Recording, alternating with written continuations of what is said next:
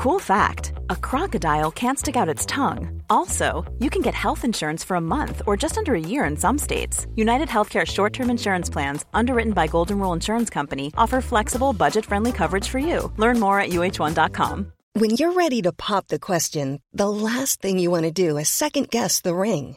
At Bluenile.com, you can design a one of a kind ring with the ease and convenience of shopping online. Choose your diamond and setting. When you find the one, you'll get it delivered right to your door. Go to Bluenile.com and use promo code LISTEN to get $50 off your purchase of $500 or more. That's code LISTEN at Bluenile.com for $50 off your purchase. Bluenile.com code LISTEN. Hey, it's Ryan Reynolds, and I'm here with Keith, co star of my upcoming film, If, only in theaters, May 17th. Do you want to tell people the big news? All right, I'll do it. Sign up now and you'll get unlimited for $15 a month in six months of Paramount Plus Essential Plan on us. Mintmobile.com slash switch. Upfront payment of $45 equivalent to $15 per month. Unlimited over 40 gigabytes per month. Face lower speeds. Videos at 480p. Active Mint customers by 531.24 get six months of Paramount Plus Essential Plan. Auto renews after six months. Offer ends May 31st, 2024. Separate Paramount Plus registration required. Terms and conditions apply if rated PG.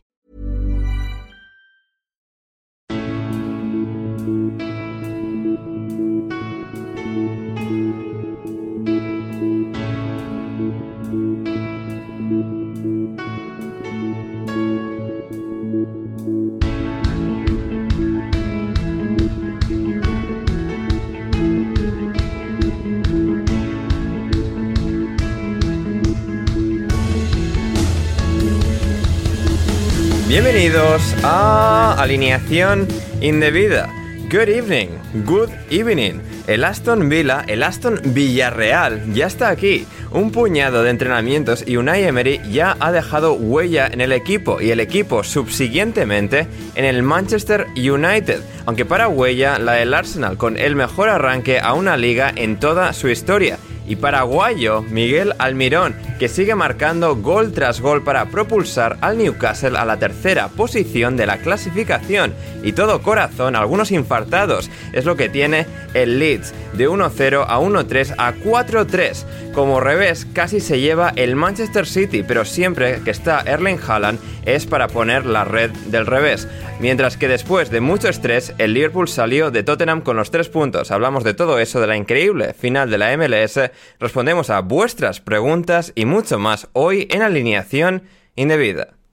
Y para ello hoy me acompañan dos indebidos, pero ¿qué dos indebidos? El primero de ellos es Héctor Crioc. ¿Cómo estás, Héctor? Hola, Ander, ¿cómo va? Eh, muy bien, muy bien, la verdad. Un día un día lluvioso en Norte Europa, no ha parado de llover en todo el día, increíble esto. Y, nada, bueno, yo aquí sentado, por ahora estoy solo, no, he visto a nadie a mi alrededor en el coche, bueno, en el coche, en la moto, en el supersónico que lleva mi querido Mitoma. Y nada, supongo que me tocará esperar hasta después de Qatar para que esto se vaya llenando. Lo que voy avisando, probablemente eh, esto acabe siendo pues como un, bar famoso que hay en, Singapur que si llegas temprano, eh, tu bebida cuesta más barato que si llega más tarde. Así que cuanto más tardéis, más os va a costar subiros al, al supersónico de, de mi toma. Efectivamente, efectivamente. Y hablando de supersónico, también está aquí Rodrigo Cumbraos. ¿Cómo estás, Rodri? Hola, pues eh, bien, bien, bien. Me encuentro bien. Bien, sí, ¿no? Em, bueno, ahora, ahora llegaremos al, equipo de Rodri em, que ha jugado en el día de hoy. Y sí, queridos oyentes, también eh, recordaros que eh, os suscribáis, os suscribáis si no lo habéis hecho ya, si os si disfrutáis de alineación indebida, suscribíos donde sea que nos escuchéis, en Patreon, bueno, en Patreon, por supuesto, ahí id a dar dinero, pero más allá de eso, incluso si no lo hacéis, en Spotify, en iVoox, Apple Podcasts, Google Podcasts, donde sea que escuchéis alineación indebida, dadle a suscribir y no os perderéis ni una sola publicación de alineación indebida y también, también ya anunciar, anunciar, eh, iremos dando más detalles en los próximos días, próximas semanas, se nos está echando el Mundial encima, pero Héctor, anunciar que durante el Mundial vamos a estar ya desde el comienzo de la fase de grupos con podcast cada dos días, cada dos días vamos a estar aquí para, dar la turra con post eh, seguro mínimo de los partidos de Inglaterra y de España. Sí, bueno, hay que que seguir la, Copa del Mundo y, bueno, pues, cada dos días me parece una, buena frecuencia. Como, esto es como el dolor de cabeza. ¿sabes? Que, que normalmente nunca dura dos días seguidos, un día sí, un día no. O sea que. efectivamente, efectivamente.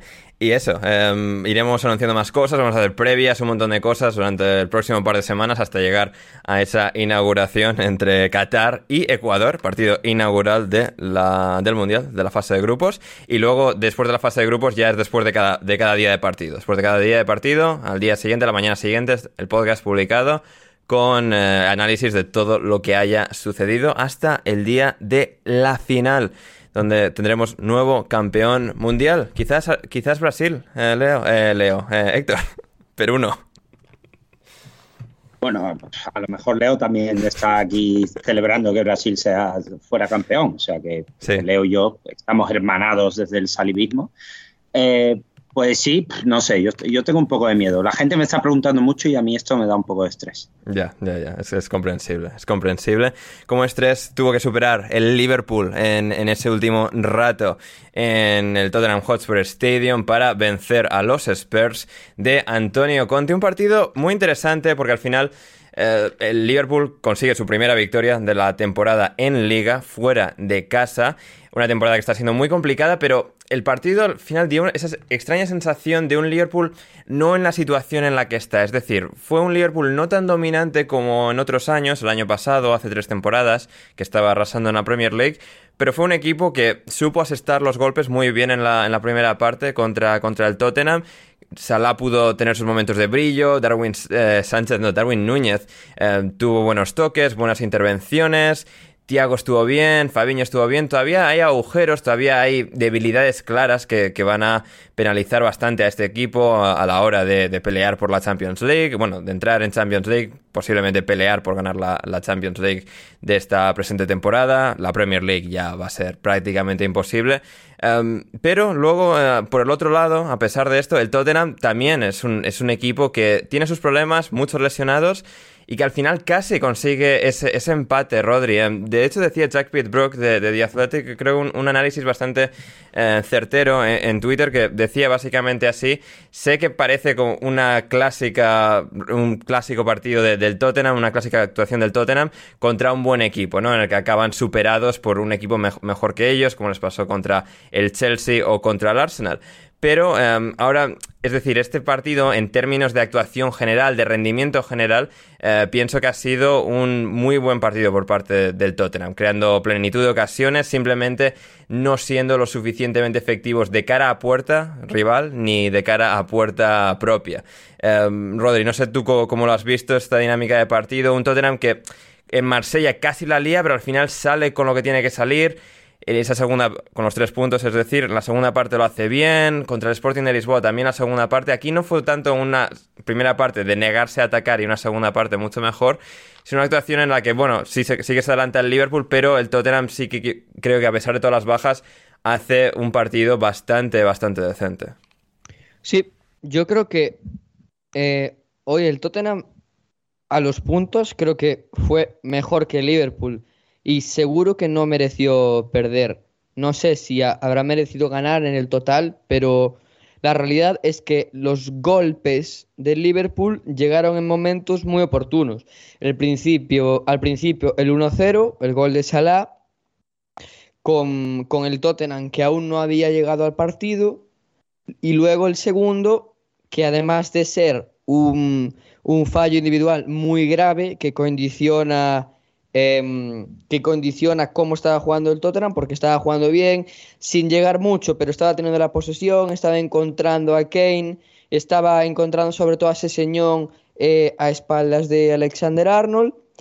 Y, en la segunda parte, el, Liverpool eh, sí que hubo momentos en los que pudo mantener la posesión, pero ya los últimos 15 minutos fueron, fueron un agobio total eh, con, con, Doherty y, y Kulusevski en, la parte derecha del ataque del Tottenham. Y al final es, es, es lo, que, lo que hay un poco para el Tottenham, que cuando le faltan sus eh, probablemente tres jugadores titulares como Romero, Kulusevski y Son, lo pasa mal porque la plantilla no está al nivel de, de otras plantillas que pueden sufrir lesiones.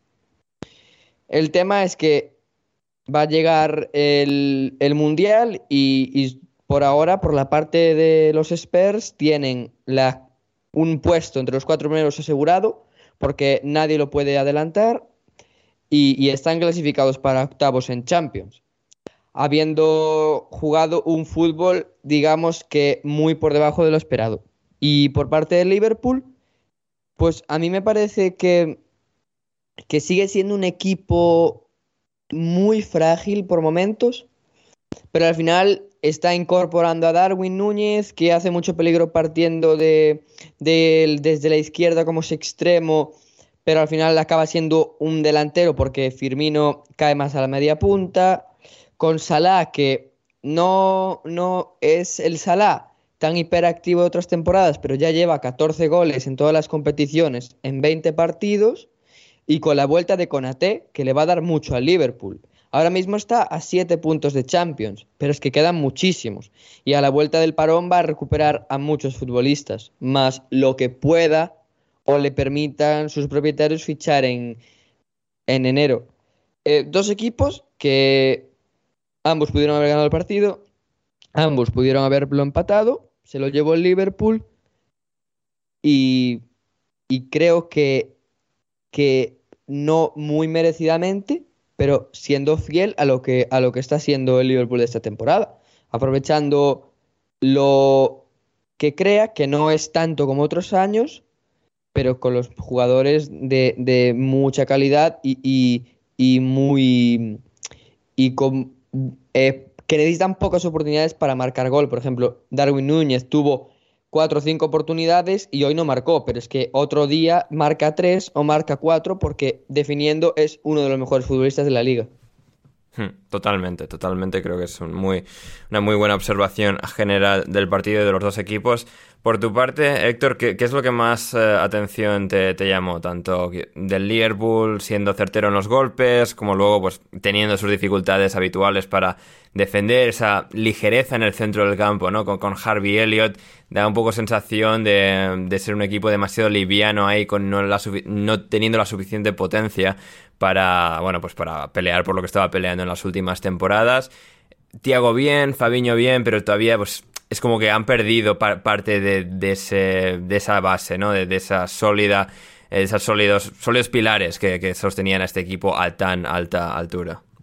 Sí, bueno, a ver, teniendo en cuenta cómo, cómo estaba el, Tottenham, eh, que, lo hemos estado comentando tú y yo por, por privado mientras se juega el partido y ahora iré a ello, eh, no, no, no me ha parecido tan mal el tema del Liverpool. Aquí hay una serie de, cosas que no puedo dejar pasar. La primera es, habiendo jugado el Tottenham con el Sporting de Portugal, nadie se ha planteado de volver no, a... No me vas a convencer de eso, ¿eh, Héctor? o sea, ¿en qué ciudad juega el Sporting?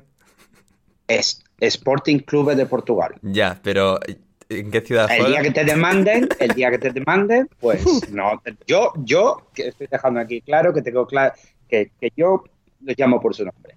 Tú ya luego no, no, seré yo quien te convenza de lo contrario. tampoco iré a los juzgados a verte.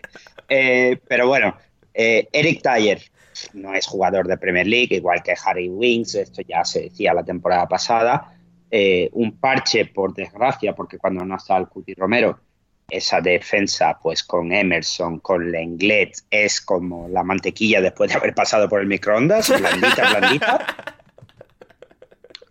Y en el centro del campo, la verdad es que Betancourt no daba para todo. A mí, a mí me, me, y no soy hincha del Tottenham y lo siento muchísimo por Rodri, pero yo ver a Harry Kane teniendo que defender disparos de Thiago al borde del área, casi dentro del área del Tottenham, y a Harry Kane estando completamente fuera del área, porque si no, la pelota no llega a las bandas a señor y a Perisic, pues, pues me da muchísima pena.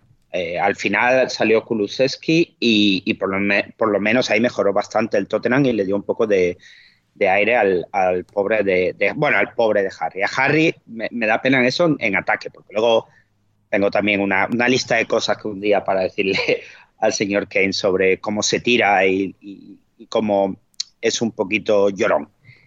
Y en cuanto al Liverpool, bueno, pues el regalo de, Dyer y la, la jugada del primer gol eh, muy bien iniciándola, que se escapa de, dos golpes y, luego eh, Núñez, Está eh, muy acelerado. Se le ve incluso el pase, y esta vez no lo he visto a 1,5 porque he visto el partido completo, se le ve, incluso a cámara lenta, se le ve muy acelerado, pero sale muy bien y supongo que con dedicatoria a nuestro hermano Gonzalo Carol, dado que marcó el primer gol y en un campo como el del Tottenham Stadium. Mm, en el que no había marcado por ahora. Que no había marcado. Ahí, está Rodri dándole la razón a Gonzalo hasta ahora, ¿no? Eh, pero sí, no, la verdad es que bien Sala, bien el Liverpool. El Liverpool que mantiene su racha implacable contra el Tottenham. Y es que el Tottenham no ha vencido al Liverpool desde octubre de 2017 desde octubre de 2017, prácticamente desde que empecé yo a presentar lo que es el, linaje de este podcast, ¿no? El podcast actual, ¿no? Esto tiene un año y medio, eh, pero lo que era el podcast anterior, que empecé a presentarlo en agosto de 2017, ahí contamos la victoria del Tottenham sobre el Liverpool 4-1 y desde entonces ha sido todo victorias o empates o victorias para el Liverpool, incluida la del Wanda Metropolitano, la final de la Champions en mayo de 2017. 19. Eh, muy bien, pues esto es como está la cosa. El Tottenham queda cuarto con esta derrota. Luego hablaremos de quién está tercero ahora. Y el Liverpool acercándose poco a poco a, a, a los puestos Champions, todavía lejos, pero acercándose, acercándose, porque al final el Liverpool necesita estar ahí por proyecto, por club, ahora mismo octavos y a siete puntos del propio Tottenham que marca la, última posición. Veremos qué tal se desarrolla el resto de la liga. Nos queda una jornada, luego iremos al Mundial, nos centraremos en la fiebre catarí y luego volveremos para contar la resolución de todo esto en los meses siguientes. Pero quien, quien va a llegar muy bien, muy bien a la segunda mitad de temporada es el Arsenal, porque ha arrasado en esta primera. Eh, Rodri 0-1 victoria sobre el Chelsea. Una victoria más, el mejor arranque a una liga de la historia del Arsenal como club. Ni Premier League ni Gaitas desde que se fundaron en el siglo XIX nunca habían empezado tan bien. Y nuevamente aquí contra un equipo del Big Six, eh, tres victorias seguidas, de hecho, venciendo a a Liverpool, a Tottenham, a, Chelsea. Es la primera vez que consiguen tres victorias seguidas contra equipos del Big Six desde 2012. Y la verdad es que habla muy bien ¿no? de la capacidad del Arsenal un día más para, para sobreponerse a la adversidad. Un Chelsea que salió a morder y a pegar y a intentar igualar todo lo que pudiese, ya que ahora mismo el juego de unos y otros no está tan desarrollado, el Arsenal está por delante. Y el Chelsea tuvo esos ratos ¿no? de, de, de intimidar, al final tiene calidad, es un buen equipo, pero eh, un poco en esa sensación a veces, y sobre todo el Arsenal cuando tenía solo un gol de ventaja de que, bueno, eran dos pesos pesados, que al final el Chelsea podía eh, dar ese, ese, golpe, tumbar al Arsenal, nunca terminaban de, tener esa fuerza, ¿no? Cuando llegaban a, campo rival. Y el Arsenal supo manejarlo excelentemente hasta que los tres puntos eh, eran una realidad. Sí, es que la verdad es que salvo el Manchester City, no sé quién puede parar al Arsenal ahora mismo y, me, da, me da un poco de miedo porque eh, sería mi peor pesadilla. Pero, pero es que hay que ser hay que ser objetivos y la realidad es que el Arsenal está un peldaño por encima del resto de equipos esta temporada, incluyendo el Manchester City. Es la realidad. Hoy eh, no pude ver el partido entero, pero lo que vi fue la primera parte y a pesar de que el Arsenal eh, no marcó gol, la superioridad es que era abismal. Es decir, el Arsenal ha conseguido tener un elenco de futbolistas de, que le permiten salir eh, con el balón jugado de forma que hay muy pocas presiones en, en la liga y no sé si en Europa, porque Europa es un mundo diferente, es una selva, pero hay muy pocas presiones que, consigan sacarle balón al Arsenal. Y luego a partir de ahí tiene a Martinelli, que, es un cohete, a Odegar, que tiene visión de ultrarrayos, y a Saka, que está, siendo más decisivo que nunca ante, la falta de, goles últimamente de Gabriel Jesús.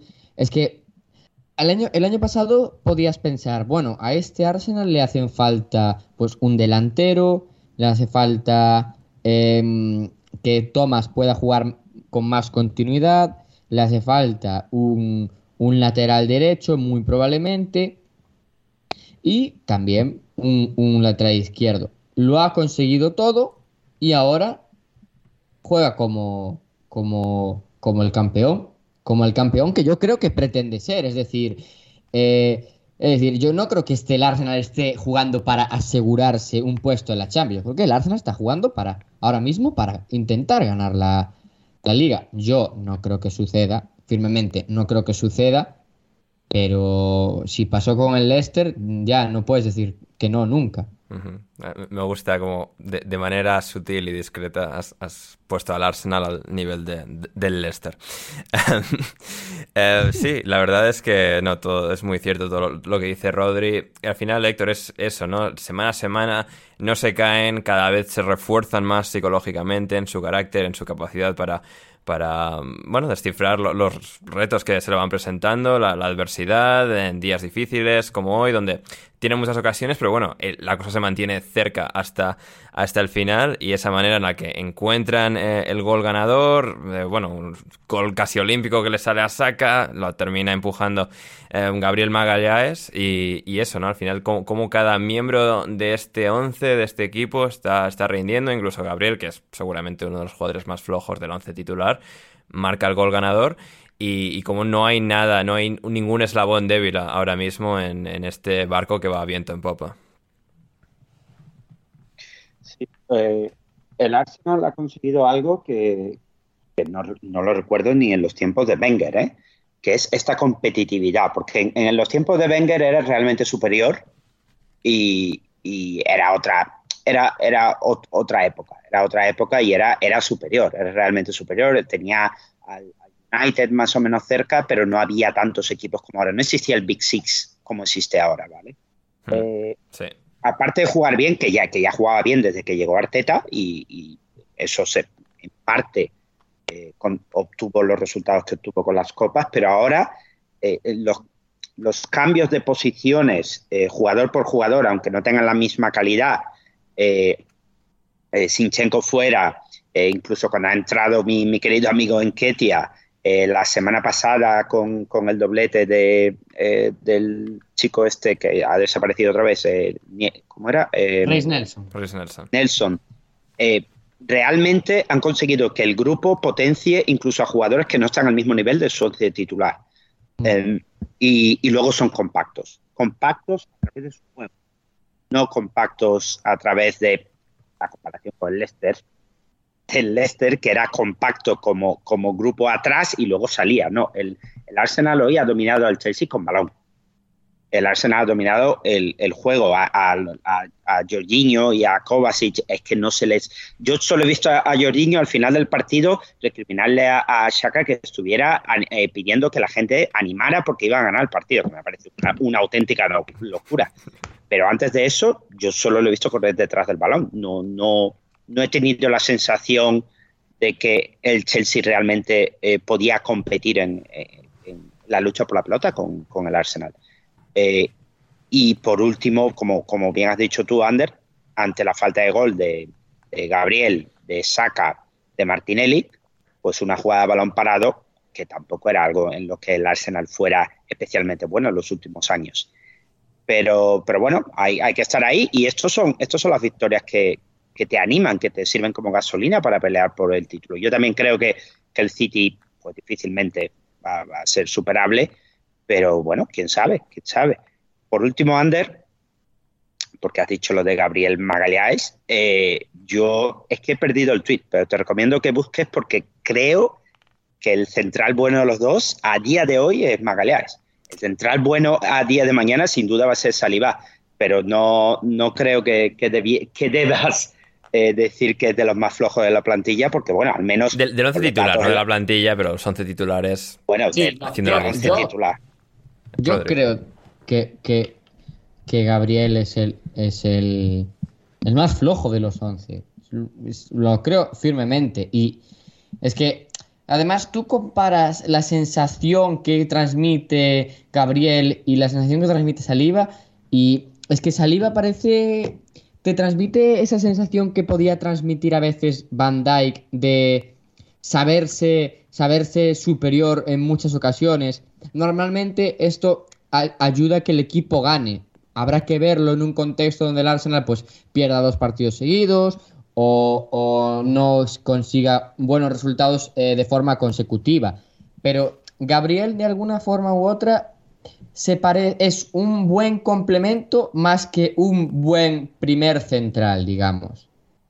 Hmm, no sé si estáis conmigo en eso. Yo, yo, yo particularmente ser un buen complemento en un equipo que tiene muchas personalidades protagonistas, creo que ya de por sí le hace estar en un segundo escalón del once inicial y, creo que creo que es el no peor, o sea, el peor de los 11, que no significa que sea un, mal futbolista, obviamente.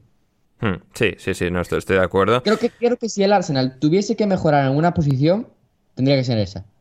Puede ser. También, también tienen a Tomiyasu, que hoy ha sido suplente, para que volviese Zinchenko. Es decir, hay, tienen varias opciones versátiles. De Ben White puede volver a ser central. Tomiyasu puede ser central junto a, a, Saliba. Es, al final una, muy buena situación en la, que encontrarse. Un, buen dilema. Y hablando de dilemas, em, Héctor nos preguntaba, Lucas Manía en Twitter, em, para todos, eh, ¿el Arsenal irá por la Europa League también o llegado el caso dejará, la dejará de lado por la Premier League? A ver, yo creo que los equipos grandes, equipos en general, tienes la opción de ganar más de un título, vas a por todo. Y no, no dices, bueno, esto lo tiramos porque vamos a ser muy listos y muy inteligentes y vamos a reservar esfuerzos para el fin de semana.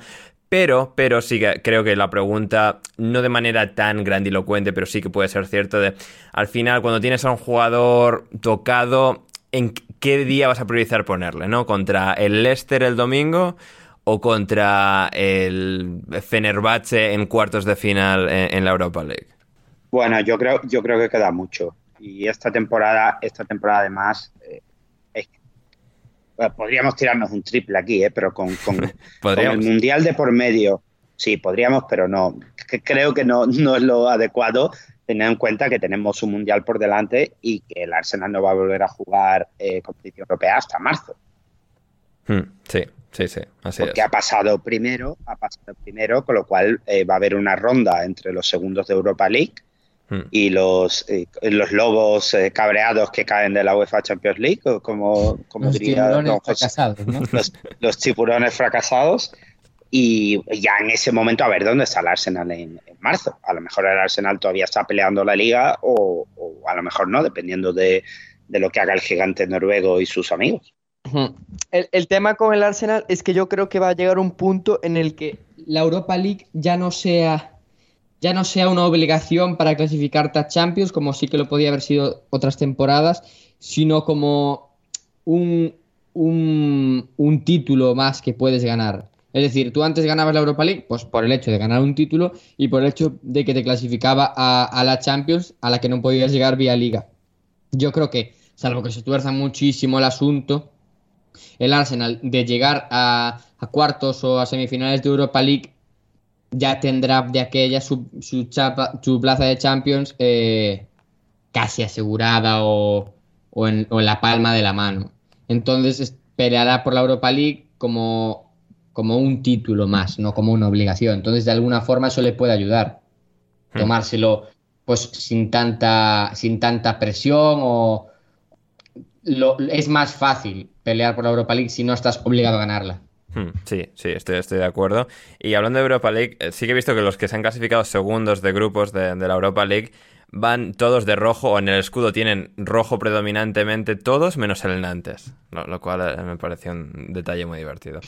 Em, y hablando y hablando de la Europa League, Unai Emery, Unai Emery el, último, el, especialista definitivo de, la Europa League, ha debutado con el Aston Villa y ha ganado 3-1 al Manchester United, em, Rodri, em, el Aston Villarreal, ¿eh? 4-4-2, un, jugador, eh, digamos, de de banda como, como eh, o sea, es decir, ha puesto a, ¿cómo lo ha puesto? Ha puesto a, Bailey, o sea, a Bailey no, a Buendía en la izquierda y a, y a, Ramsey en la derecha, que es un poco lo que hacía en el Villarreal, pero al revés, Coquelán de extremo izquierdo, pero que entraba todo el rato hacia adentro, y luego Jeremy Pino en la, en la derecha, o Lo Celso, tal, como pues un poco el rol de Buendía, y de repente el Aston Villa ha empezado a tener más una estructura más lógica para esta combinación extraña de jugadores para la cual Gerrard nunca había encontrado la, mejor combinación, ¿no? Y, creo que en este partido se, ha visto mucho de, al final de colocar piezas de manera un poco más óptima y al final la experiencia que tiene Emery, que es muy valiosa y que lleva haciendo esto a muy alto nivel 15 años, Creo, creo que se ha notado de, inmediato. El Aston Villa ha encontrado el camino a tres goles y el Manchester United tan flojo como, como el jueves en Anoeta. Sí, el, es que, a ver, al final pasar de Gerard a Emery eh, sin, sin, querer, sin querer eh, quedar mal con Gerard es como, no sé, es decir, es que Emery es un entrenador importante, o sea, uno de los entrenadores más importantes a nivel europeo de los últimos 10 años, por todo lo que ha ganado y por cómo lo ha ganado. Y, al final siempre, siempre, eh, es decir, sea el equipo que sea el que entrene, siempre encuentra alguna forma de hacer, de, convertirlo en un equipo competitivo, porque le da mucha importancia a la fase defensiva, que al final el Alston Villa está eh, estaba recibiendo bastantes goles, aunque lo más importante era los que no metía. Y, hoy, a mí hoy me gustó mucho, sobre todo el inicio es un inicio de un equipo que no ha tenido partido entre semana frente a otro que sí que lo ha tenido y que ha tenido que hacer cambios en el 11, Van de Beek, Garnacho titular, Cristiano incluso. Cristiano capitán. Em, Cristiano capitán. Pero, pero la realidad es que a mí el, Aston Villa me ha gustado en ese 4-4-2, de alguna forma con, con Bailey, segundo punta o punta muy móvil con Watkins, que también es un, jugador que puede jugar en banda, que puede jugar en punta, pero que no es un delantero de referencia, como podría ser Danny Ings, por ejemplo. Y, y, a partir de ahí a crecer. Bailey es un futbolista que, siendo irregular, tiene mucho potencial, muchísimo potencial. Eh, en velocidad es imparable, quizás no tenga un uno para uno muy decisivo, pero tiene muy buen golpeo, tiene calidad a la hora de definir. Y luego Watkins sí que, sí que es mucho más móvil, va en el apoyo, va en el desmarque y tienes el cerebro imaginativo con, con buen día, que de alguna forma le tienes que encontrar un hueco. Me gustó el Aston Villa, me gustó lo que vi y a partir de ahí solo le queda crecer. Creo que le falta mejorar uno de los centrales, porque a mí Minx muchos milagros tendría que hacer Emery para, para pelear Europa League o pelear Conference League con Tyron Minx de central, pero la realidad es que con toda la inversión que ha hecho el, Aston Villa, sin Camara, Bubacar Camara, sin Diego Carlos y sin Coutinho, puede crecer. Hmm, totalmente. Cuando lleguen ellos, ya el tema va a ser otra, otra cosa mm. más importante. Sí, de hecho Bubacar Cámara eh, regresó en este partido el último rato, salió del banquillo y va a ser una incorporación, una reincorporación muy importante para, este equipo. Era ese fichaje estrella para reforzar la, medular y, veremos cuando vuelva Diego Carlos sobre todo, o si es que Yo creo se refuerzan creo Que, creo que a Emery le iba a gustar mucho McGinn, mucho, mucho, mucho. Porque sin ser un especialista defensivo, ni ser parejo como tenía en el Villarreal, que lo usaba casi a lo como Conte, eh, es un futbolista que hace muchas cosas y la gran mayoría las hace bien. Y Emery, si no le pide muchísima calidad técnica a sus mediocentros, les pide muchísima disciplina, movilidad y creo que McGinn tiene todo eso. ¿Jugaría antes que Douglas Luiz o que, o que Den Donker? Es que ese es el tema, porque a mí Douglas Luiz sí que no me llena pero me parece, pero le reconozco un buen, muy buen futbolista. Sí, al final es brasileño con técnica, o sea, eso lo tiene. Internacional con Brasil. Sí, o, sí, o, a veces lo es. A veces, a veces. No va a ir al mundial, pero a veces. Mm. sí. Pero no lo sé, pero bueno, por lo menos tienes un buen roster. Hmm, totalmente. Um, Coutinho sí que no tampoco va a ir. Eh, Héctor, ¿me decías? Sí, eh, en, Brasil están diciendo que está lesionado para seis semanas y que se, bueno, se pierde, que no tiene ninguna opción de entrar en la lista de mañana, aunque creo yo que perderse, perderse no se lo va a perder, sino que va a tener que estar recuperándose más bien. Mm, así es, así es. Em, por tu parte, Héctor, ¿alguna pequeña reflexión que, te haya causado este, este choque entre, entre Villa United, Emery y Ten Hag? No, bueno, que que, habrá que ver, ¿eh? porque Emery, Emery realmente no es un entrenador muy de regularidad en, sí, sí, o sea, equipos en liga. Ya llegaremos a un punto en el que veamos poco picos y vallas con el equipo, pero el hecho de que ya le veamos de, bueno, esa capacidad para hacer algo, creo que es lo, ilusionante. A mí, yo, yo me he fijado mucho al inicio por, por el lenguaje corporal de, de Gerrard en su momento, muy serio, sentado, sin moverse, eh, sin prácticamente hablar con nadie, excepto el señor que tuviera al lado, que, no me preguntes quién es porque no, lo sé. Eh, y la diferencia con, con Unai. Unai en los goles, saludando a todo el banquillo, eh, hablando con todos, intentando crear grupo. Y eso ya es un, es un, es un plus para el cambio de actitud que hemos visto. Vamos, sin dudarlo, un cambio de actitud importante desde que salió Gerard e imagino que ahora también, a no ser que Emery se ponga muy pesado, en principio también lo veremos con, la plantilla de Aston Villa. Y a partir de ahí, bueno, lo que ha hecho Rodri. A ver cuando, cuando vuelvan los que tengan que volver y, de cara a enero, pues algún reto que a lo mejor sí que pedirá el amigo Emery. Desde Villarreal decían que, va a pedir a Danjuma directamente en cuanto pueda, que también estaba loco por la música por salir de Villarreal. Pues estaría bien, estaría muy bien eso. Y hablando de, locos que, hace, que hace mucho grupo y tal, que son muy pesados, Jesse Mars y el, y el Leeds, Rodri. Partidazo increíble. El importante de la jornada. El partido más importante. A ver, hemos puesto los otros tres por nombre y tal, por, no descuadrar demasiado a la gente, que igual no nos esperaría que abriésemos con el Leeds Bournemouth. Pero el partidazo de la jornada, Leeds 4, Bournemouth 3, qué, qué maravilla al final, porque yo, yo esto lo he sufrido, lo, he sufrido porque al final se veía durante el partido, sobre todo el camino hasta el 1-3, luego el Leeds consigue a, través de mucho empuje y de buscarlo y de que este grupo está muy, muy entregado a su entrenador, eso es cierto. Pero la forma en la que el Leeds cae en ese agujero del 1-3 es como, uff, se ven todas las debilidades, todos los fallos estructurales que tiene el plan de Jesse Mars eh, en ejecución y que, le cuesta bastante corregir, ¿no? Al final es un equipo de, presionar mucho, pero claro, y contra los equipos de arriba le ha funcionado muy bien para ganar al Chelsea, para ser mejor que el Arsenal aunque perdiesen, para ganar al Liverpool. Y aquí el Bournemouth con balones por alto... ¿Cómo? Para ganar al Tottenham la semana que viene. Ya lo vas apuntando. Efectivamente. efectivamente. saben los oyentes de alineación indebida que hoy eran las em, ah, sí, sí, es verdad, es verdad. No lo mencionabas en el partido. Eh, luego, luego, llegamos a eso, tranquilo. Luego llegamos a, tu, predicción de Nostradamus. Pero en cuanto al Leeds, o sea, eh, sí, la semana que viene igual le ganan al Tottenham. Pero claro, contra un equipo contra el Bournemouth, pues al final el Bournemouth fue más directo, fue, buscó los balones por alto y eso al final cortocircuitaba todo el sistema del Leeds, porque claro, de repente se plantaba el Bournemouth con tres atacantes y el balón que ha llegado por alto contra los cuatro defensas del Leeds, porque Adams y Roca estaban muy lanzados para arriba para acompañar la presión. Y al final es esto, vez tras vez el Leeds que no ajustaba y el Bournemouth que tiene sus flashes, su calidad, pero esto no era un partido para sufrir de esta manera y al final, bueno, yo celebré que al final consiguiesen el 3-3 y al final ese, gol por 4 3 de Crescencio Somerville a mí me pareció, o sea, eh, la locura, la locura, la locura. Es decir, de todos los partidos que vi este, este, este fin de semana, el más divertido, sin discusión.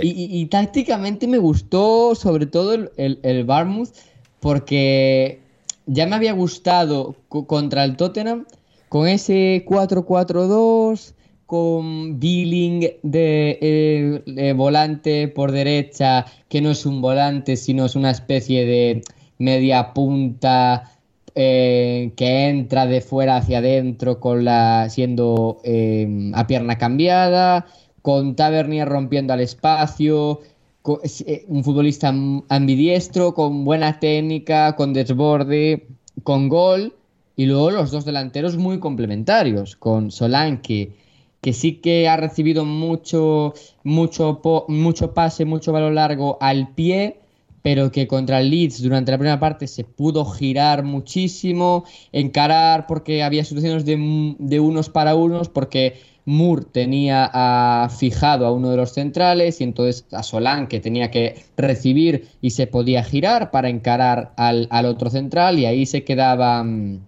aislados, eh, Solanke y, Robin Koch normalmente, y le hizo mucho daño al Leeds. le hizo mucho daño al Leeds. Al final, el, el tiene el peligro de Solanke em, al espacio, el, peligro de, Taverner al espacio también, y luego la referencia de la referencia de Moore y la capacidad para filtrar y para llegar de, de Billing, como, como hizo en el, en el 1-2.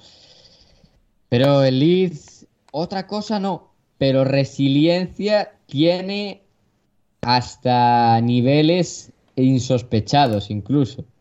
Porque ya pasó en Anfield y lo de ayer es que en Anfield, ok, vas 1-1, pero es que ayer perdías 3-1.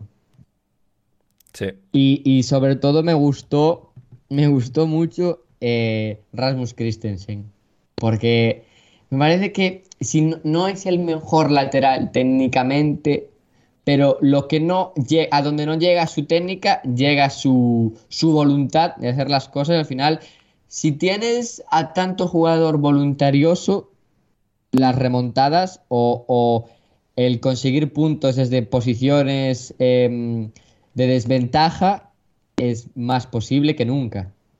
Hmm, sí, total, total y absolutamente. Y esa, esa jugada final, ese sprint, y al final, cómo entran todos los jugadores jóvenes con poco nombre, ¿no? Porque al final ves la plantilla del Leeds arriba abajo y se te puede quedar un poco corto, pero un poco corta, pero ves cómo em, van entrando estas jóvenes promesas, Nonto, el jugador eh, italiano, em, mm. Somerville, eh, Greenwood que marca Sam Greenwood, el Greenwood bueno, del otro no queremos saber, el Greenwood que nos interesa es este, eh, marca el 2-3, es decir, al final están esos jugadores, ¿no? Con ganas de, aprovechar su oportunidad, de, comerse el mundo.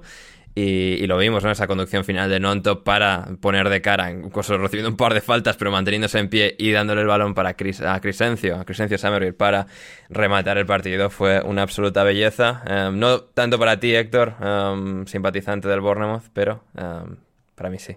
Hecho más de menos a Neto que a mi madre y, se lo diría a mi madre sin ningún problema.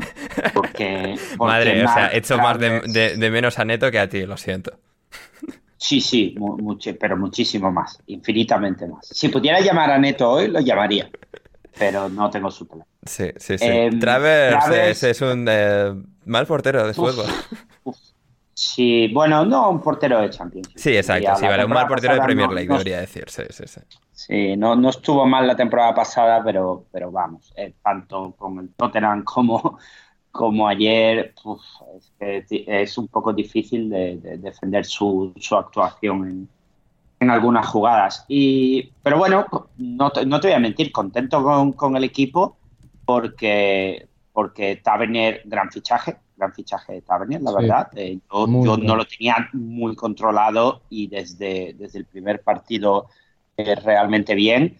Eh, Solanke mete otro golazo, se está convirtiendo en Van Solanke y ya la broma está pasando a ser seria. Y, luego Billing, ¿eh? Billing, Billing muy eh, te lo dije ayer y, mantengo, mantengo lo dicho. Sin Senesi llevaríamos pues 700 goles recibidos, tranquilamente porque mira, mira que nos remontan y recibimos, íbamos eh, dos arriba la semana pasada, nos remontan, esta semana dos arriba y también nos remontan, pero esto incluso con, Marcos Senesi en, la defensa, o sea que no me quiero imaginar si no estuviera él. A ver si en enero eh, tenemos la suerte de que eh, viene el entrenador que todos queremos de, de Bodo, Nutzen, y a ver si se trae algún, algún central que mejore un poco, y un lateral derecho, diría yo también que mejore un poco el tema defensivo del equipo.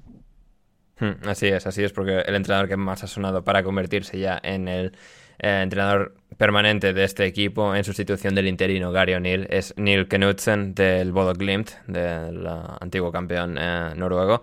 Así que sí, la verdad es que sería muy, muy interesante. Y hablando de nuevos entrenadores, Julen Lopetegui es el nuevo entrenador del Wolverhampton Wanderers. El proceso de esto ha sido muy divertido, eh, Héctor, porque, a ver, el, el Wolverhampton echa un entrenador. Claro, ¿qué hace el Wolverhampton cuando necesita a alguien? Méndez, ¿qué, tienes? ¿Qué, nos puedes dar? O sea, el Wolverhampton solo, solo entiende el mercado de las incorporaciones de jugadores o entrenadores a través de Jorge Méndez.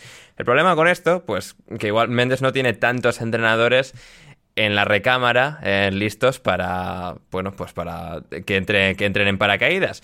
Y claro, eh, echan a Bruno Lage. Eh, ¿Qué tiene Méndez? Lopetegui. Lopetegui le acaban de echar el Sevilla y no lo tiene claro y tal. Muy, mucho estrés en Sevilla. Les dicen que, que mejor no. Y claro, ahí ya es como, uy, si Lopetegui no tal, ¿qué, hacemos? Empezó, empezó, a sonar Nuno otra vez, que es como, no por Dios. Al final pensaron, no, vale, no podemos volver a poner a Nuno. Entrevistaron a, Peter Voss, alguno más, y dijeron, nada, tiramos hasta enero con Steve Davis de interino y ya, ya, entonces, ya veremos entonces. Y claro, pues es que no sabían a quién contratar. Y al final Lopetegui se lo ha pensado dos veces, les ha llamado a él, bueno, le ha dicho a Méndez, tal, vale, Méndez, que sigue, no, que, que tal, que sí que me interesa. Y Julian Lopetegui va a ser nuevo entrenador del Wolverhampton después de que estos se hayan comido un 2-3 del Brighton, eh, Héctor. Eh, muy bueno, pues al final muy Brighton. El, Brighton con, su buen juego, con la expulsión en este caso también de Nelson Semedo para terminar de allanar el camino de una exhibición de las gaviotas con Adam Lalana, Leandro Trossard, Pascal Gross y sobre todo tu hermano, tu, tu protegido, tu elegido, Kaoru Mitoma.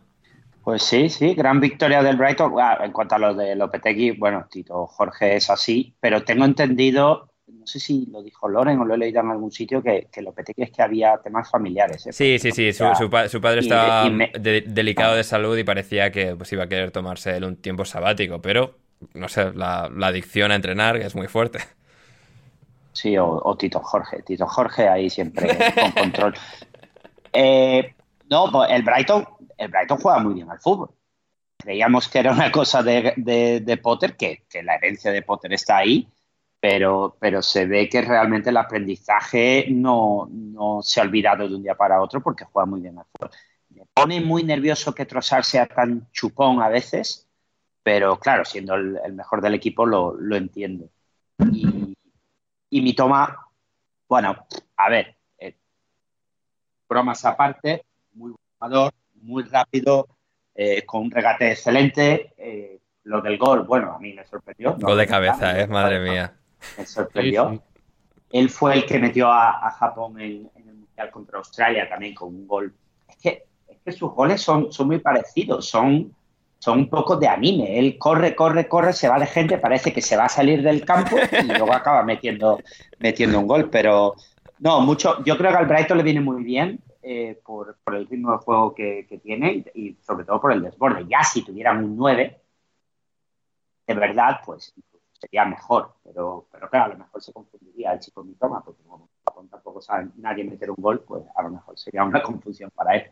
Pero el Brighton muy bien, Pascal Gross eh, muy bien, McAllister me, encanta y el Wolverhampton, bueno, pues por lo menos peleó el partido y ahora pues a esperar a para del Mundial, a que venga Lopetegui, no sé si, si Tito Méndez tendrá también algo alguna rotación así hecha. Imagínate, no sé, Joao Félix a Wolverhampton o algo así divertido. Estaría bien, cedido, se puede imaginar. Y, y, nada, y a pelear pues con Southampton, eh, Bournemouth y demás por, por evitar el, descenso. Mm, completamente, completamente. Mientras que el Manchester City, por su parte, es un equipo no tan bueno como el Brighton, pero que también gana bastantes partidos de fútbol. Aquí volvió a hacerlo Rodri, a pesar de las dificultades, a pesar de acabar con un jugador menos, eh, un expulsado, 10 jugadores sobre el campo, acabaron encontrando la manera de vencer al Fulham. Se adelantaron con gol de Julián Álvarez a un extraordinario, increíble pase del Kai Gundogan. Luego de penalti en la expulsión de Cancelo. Andrés Pereira igualó, pero Erling Haaland volvió después de un par de semanas lesionado en el dique seco para, bueno, marcar eso que el Manchester City no sabe marcar si no está él, que es un penalti. Y con eso, pues llegó una victoria más. Sí, Haaland tira los penaltis porque es el goleador del equipo, no porque los tire bien, porque no es el primero. Ya, pero bueno, si, la, vara de medir es Riyad Mahrez, o sea, como si. Sí, sí. Claro, claro. Em, ¿Cuál es el, tema con, con, el Manchester City? Que creo que es lo que si consigue eh, estar bien físicamente, le va a dar la ventaja sobre cualquier otro competidor en la liga, es Kevin De Bruyne. Es que a veces, como no tiene tanta continuidad en lesiones y, y como lo bueno que es ya se ha convertido en algo cotidiano, no nos damos cuenta del jugador histórico que es y el jugador histórico que, que- que va a como va a ser considerado en el, en el futuro. Es probablemente el mejor mediocentro de la historia de la Premier League o el mejor eh, interior barra Centrocampista, media- digamos, ¿no? Porque ahí metes Sí. a Lampard, Gerrard, toda esta gente y Claro. él es mejor. Claro. Em, es decir, estamos, estamos. Cada vez que juega De Bruyne está jugando una leyenda viva de la Premier League, por decirlo de alguna forma. Sí, y, y se le va a considerar, creo que, eh, uno de los tres mejores jugadores mínimo de la historia de la Premier. Es decir, nivel Henry. Porque quizás la Sí. Premier League lo que no tiene ha sido pues grandes superestrellas en su máximo pico en la Premier, ¿no? Cristiano estuvo antes y después, pero no justo en el momento. Y otros tantos, ¿no? Pero Henry, Henry, en- en- quizás. Henry sí, y, y creo que entre un poco todos esos, eh, De Bruyne va a estar ahí. Sí. Em, eh, ¿qué iba a decir? Se me acaba de olvidar. Em, bueno, sobre el jugador legendario que es De Bruyne. Hazard sería otro también que estaría un poco dentro Ah, es eso lo que iba a decir. Que yo mido, mido lo, lo tan bueno que es un futbolista eh, por el, por el miedo que me da cuando juega contra, contra mi equipo. Y solo me pasaba en Premier League con dos futbolistas, con los que cogían el balón y decía, peligro. O sea, peligro inminente. No que peligro de, bueno, que igual da un pase, bueno, no, no. Peligro inminente son Eden Hazard, Sí. el primero, Hmm. sin ninguna duda. O sea, yo cuando tenía el, bala- el balón Hazard me, me entraba pánico. Y, y otro es Kevin De Bruyne, sin duda. O sea, sea quien sea el delantero al que le vaya a pasar el balón, eh, me, me- me da. Es el futbolista al que más miedo le tengo, probablemente, ahora mismo.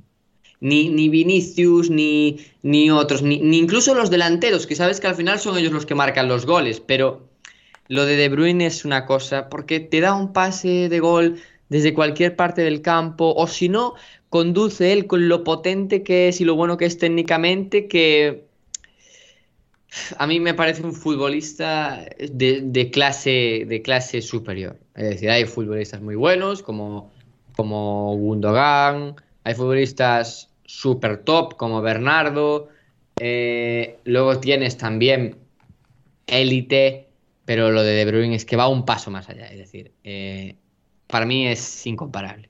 Hmm, Totalmente de acuerdo. Em, Opta nos daba un fantástico dato al respecto del Manchester City, Héctor, y es que los las cuatro últimas cartulinas rojas que ha visto el Manchester City en su contra han sido, em, bueno, propinadas a jugadores nacidos o el 27 de mayo del año 1994 o el 28 de mayo del año 1994. Y es que los cuatro últimos expulsados del Manchester City son Cancelo contra el Fulham, Aymeric Laporte contra el Crystal Palace, ambos nacidos en un 20 el 27 de mayo del año 94, Cancelo contra el Brighton y John Stones, nacido el 28 de mayo del 94 contra el Aston Villa. Bien.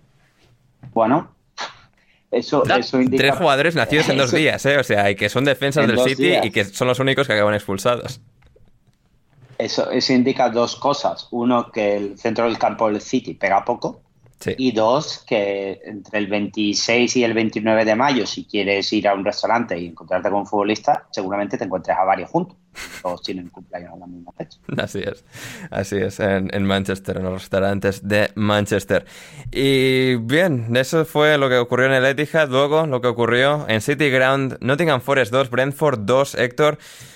Partido, bueno, al final el Forest de- a su manera, con mucho esfuerzo, con mucho tener que sobreponerse a muchas cosas. Esta vez el Brentford sin Ivan Tony. Al final, bueno, golpe y golpe y el Forest al final con un arreón último consiguió eh, que un despeje de Ben Mead diese en la espalda de Matías Jorgensen y entrase el balón en la portería rival y por lo tanto empate a dos definitivo. ¿Alguna, alguna valoración rápida? Sí, bueno, el, el, el Forest eh, intentando respirar, la verdad, intentado respirar contra un Brentford sin Tony que se, se nota mucho, se nota muchísimo. A supongo que en la segunda vuelta veremos el partido con Tony y notaremos las diferencias. Y bueno, Gibbs White sigue, sigue mostrando eh, buen nivel, pero pero claro, al, al, al, Forest le, cuesta mucho, le cuesta mucho, va por arreones, pero no, no tiene continuidad y, y, van a tener que trabajar mucho durante el parón del, del Mundial para, para pelear por, por la salvación, que no están lejos en puntos, pero en, cuantas sensaciones eh, tienen, tienen bastante que mejorar. Hmm, absolutamente. Y las sensaciones que han mejorado y muchísimo y de manera muy inesperada, Rodri, han sido las del Leicester. Victoria 0-2 en Goodison Park contra el Everton, otra portería a cero. Un equipo al que le falta calidad, porque al final la calidad que tenía en los últimos años os ha hecho vieja, os ha atascado, ya no es tan buena por la razón que sea, pero uh, aquí está volviendo, ¿no? Golazo espectacular de, de Yuri Tielemans, Mason muy bien, Both Fies ha sido la, clave que necesitaban para reflotar esa defensa y, cuando parecía imposible, cuando estaban muy hondo en ese, en ese agujero, eh, el Leicester ha, resurgido. Sí, eh, veía otro día un tweet del de la cuenta del Fantasy de la Premier en, en, Twitter, obviamente. Y, decía que Danny Ward en las primeras siete jornadas había hecho siete puntos. En las siete siguientes había hecho 41 puntos y había dejado la portería cinco veces a cero. Eh, no es el principal motivo de la, de la mejoría del Leicester, porque yo creo que está en good fight, como has dicho tú, pero al final todo va en cadena, es decir, muchas veces al Leicester le entraba el pánico cuando le remataban porque había un portero que técnicamente no es de los mejores de la liga y, en términos de, de mm, confianza era el peor eh, en ese momento. Ahora no, ahora es un portero, pues digamos, en un nivel normal, un nivel mejorable, pero un nivel normal y, el Leicester es un equipo que, tiene los jugadores, si no hay lesiones, tiene jugadores para estar tranquilamente en media tabla. Y yo creo que no le da porque estamos ya en los últimos coletazos de Bardi. Sigue siendo un equipo que cuando seleccionan jugadores importantes, eh, por ejemplo, que siga jugando a Martey semana sí, semana también, no es el indicativo de una buena plantilla o de una buena preparación de plantilla pero es un equipo que, nunca debería sufrir para mantener la categoría y creo que, que no va a sufrir, sinceramente. Con Tillemans, que sigue al principio de temporada igual, con todo el ruido de, de, que se iba a ir, se iba a ir, se iba a ir, al final no se fue, igual le pudo afectar un poco, pero ahora ya está empezando a mejorar, está empezando a contribuir no solo con los goles, que es lo más importante, pero no es donde tiene que contribuir Tillemans y el Leicester que va hacia arriba contra un contra un gol no contra sí no no en este caso eh, ganándole al Everton. Ay sí Dios. Sí sí sí a los sí, es que estaba pensando estaba pensando en el, en el gol que metió Tillemans la semana pasada, que es literalmente igual al gol que le metió al Everton esta, esta semana. Sí, sí, y un Everton que es que no sé qué pensar del Everton, porque si pienso que Lampard es un buen entrenador, pierden. Si pienso que el Everton va a descender, ganan. No sé. A ver, es un, es un equipo al final que quieras que no, no es perfecto y va a tener sus baches, sus momentos de bien, mal. Creo que van a tener que pelear por no estar en problemas, que pueden al final patinar y estar hasta la jornada final en, en la pelea por, el por no descender, pero eh, bueno, eh, ya veremos, ya veremos porque la liga va a ser muy, muy larga y con, muchos giros. Em, también eh, giros los que hay en los partidos del Crystal Palace. Rodrigo, 12 puntos logrados de posiciones de derrota, de posiciones adversas. El Crystal Palace ha caído por detrás del, en el marcador cuatro veces esta temporada y cuatro veces ha ganado. Em, o sea, las cuatro veces que ha caído y ha, habido cuatro veces que ha caído y ha acabado ganando. Esta vez fue otra de esas, ganándole al West Ham. 1-2. Em, ¿Qué, me cuentas, Rodri? De, de, este equipo que tiene un poco ese. quizás esa falta de capacidad de dominancia, ¿no? Para implantar su plan de juego y, y arrinconar al rival desde el principio, pero con jugadores que al final tienen tanta calidad que si tienen que perseguir un partido es como que están hasta más cómodos, más sueltos, pueden ir más directamente a, portería rival y aquí con, los tres puntos al final de, ese, de ese arcoiris. Sí. Eh, ahora podré decir el mensaje. ¿Podré hablar del mensaje de antes o, o tengo que esperar? Ah, no puedes, Porque puedes, ya lo puedes, puedes. Dame, dame, de- dame. Sí, sí, sí, sí. De que sé mucho. Sa- Sabes mucho. Ro- Rodri, hablando. queridos oyentes, es una persona que sabe mucho. Ya, ya lo escucháis cada vez que está, los buenos análisis que hace. Pero es que Rodri sabe mucho al siguiente nivel. Rodri, explícale a la audiencia por qué sabes tanto. Sí, sí, sí, sí. Estábamos hablando de. Ander me mandó el enlace de, de un tweet que hablaba de que, de que el, el, el Palace es el equipo que más eh, puntos ha conseguido desde situaciones de desventaja. Y, y claro, pues yo había escrito un artículo esta semana sobre el Crystal Palace y sobre Zaha en inglés, que mi amigo Ander me ayudó a escribir. Y le, le contesté, sé mucho. Y además le dije, en referencia con el Tottenham, le dije, ¿qué baile nos van a meter los del Liverpool? Y me contestó, inundaciones entre lágrimas Spurs y lágrimas Reds ya desde antes de empezar. Os encanta deciros a vosotros mismos lo malos que sois. Te, te contaré cómo va esto. 15 a los 15 minutos, gol de Salah. El gol de Salah llegó a los 11. A los 35, gol de Alexander Arnold. A los 36, marcó Salah otra vez. Y al 65, gol de Kane de penalti. Y 2-1 del Liverpool. Bueno. El gol de Kane llegó en el 68 o 69. Y no, el el 69, resultado- no, no, eso lo clavaste. O sea, Sí. brutal. Me faltó un goleador y nada, simplemente como conclusión que sé mucho. Sabes mucho, pero no lo suficiente como para haber apostado esto, ¿eh, Eh, Héctor? Porque, claro, o sea, no. Es que, que no, no. Ya lo de las apuestas lo dejo para mis compañeros de residencia que son un poco ludópatas. pues haberles Ni dicho para, que ni para apostasen eso. a mí tampoco, ¿eh? claro, podría haber avisado a alguien de Aliens sin vida para, para que recogierais el dinero. Sí, sí, sí, efectivamente. Y muy bien, pues eso es eh, la cosa con Rodri, eh, que sabe mucho y sabía que Crystal Palace iba a hacerlo bien y el Crystal Palace ganó. Y el último partido que nos queda por repasar de la jornada Premier es el Southampton 1, Newcastle 4. Héctor, eh, el Newcastle que puede, puede, puede luchar por, por entrar en Champions, puede acabar en Champions el, el- el Newcastle. Dios, increíble. Sí, sí, sí, sí, sí, sí, tanto, y tanto. Es que juegan muy bien al fútbol, ¿eh? Muy bien. Es que el Newcastle, el Newcastle juega- no es el Brighton, no, no me entendáis mal, pero el Newcastle juega muy bien al fútbol y con bajas también, que hoy ha vuelto San Maximán al final y, y Wilson se ha tenido que había entrado Buddy ha marcado, pero es un equipo súper compacto que sabe exactamente lo que está haciendo. Almirón está tocado por la varita mágica de Dijao porque vamos, llega así al Mundial, bueno, no sé qué va a hacer. Sí, sí, lo de Almirón es una coña auténtica. Sí, sí. Es, es de- la jugada, la jugada además es buenísima. La jugada del gol de Almirón es buenísima.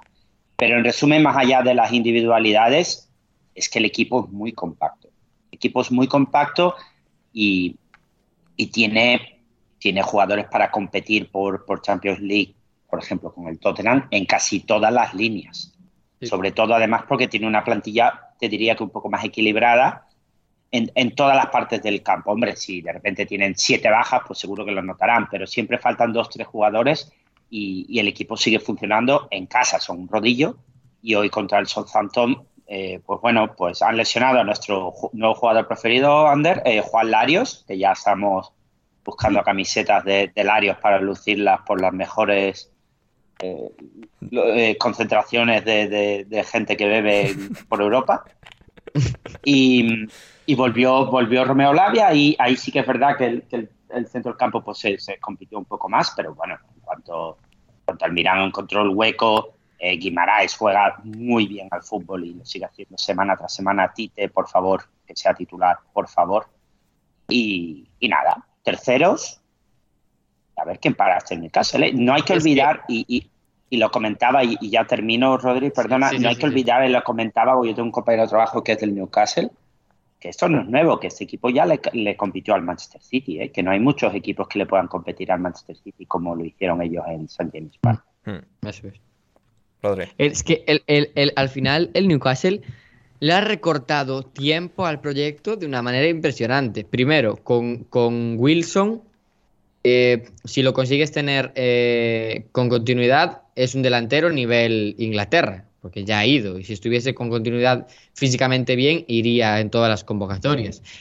Eh, te has inventado a, Joel, Joel- Joelinton de interior, que igual un tipo como Joel Linton, ficharlo ahora en esa posición interior, te habría costado, pues probablemente otros 40 millones, que ya fue lo que te valió él en su día.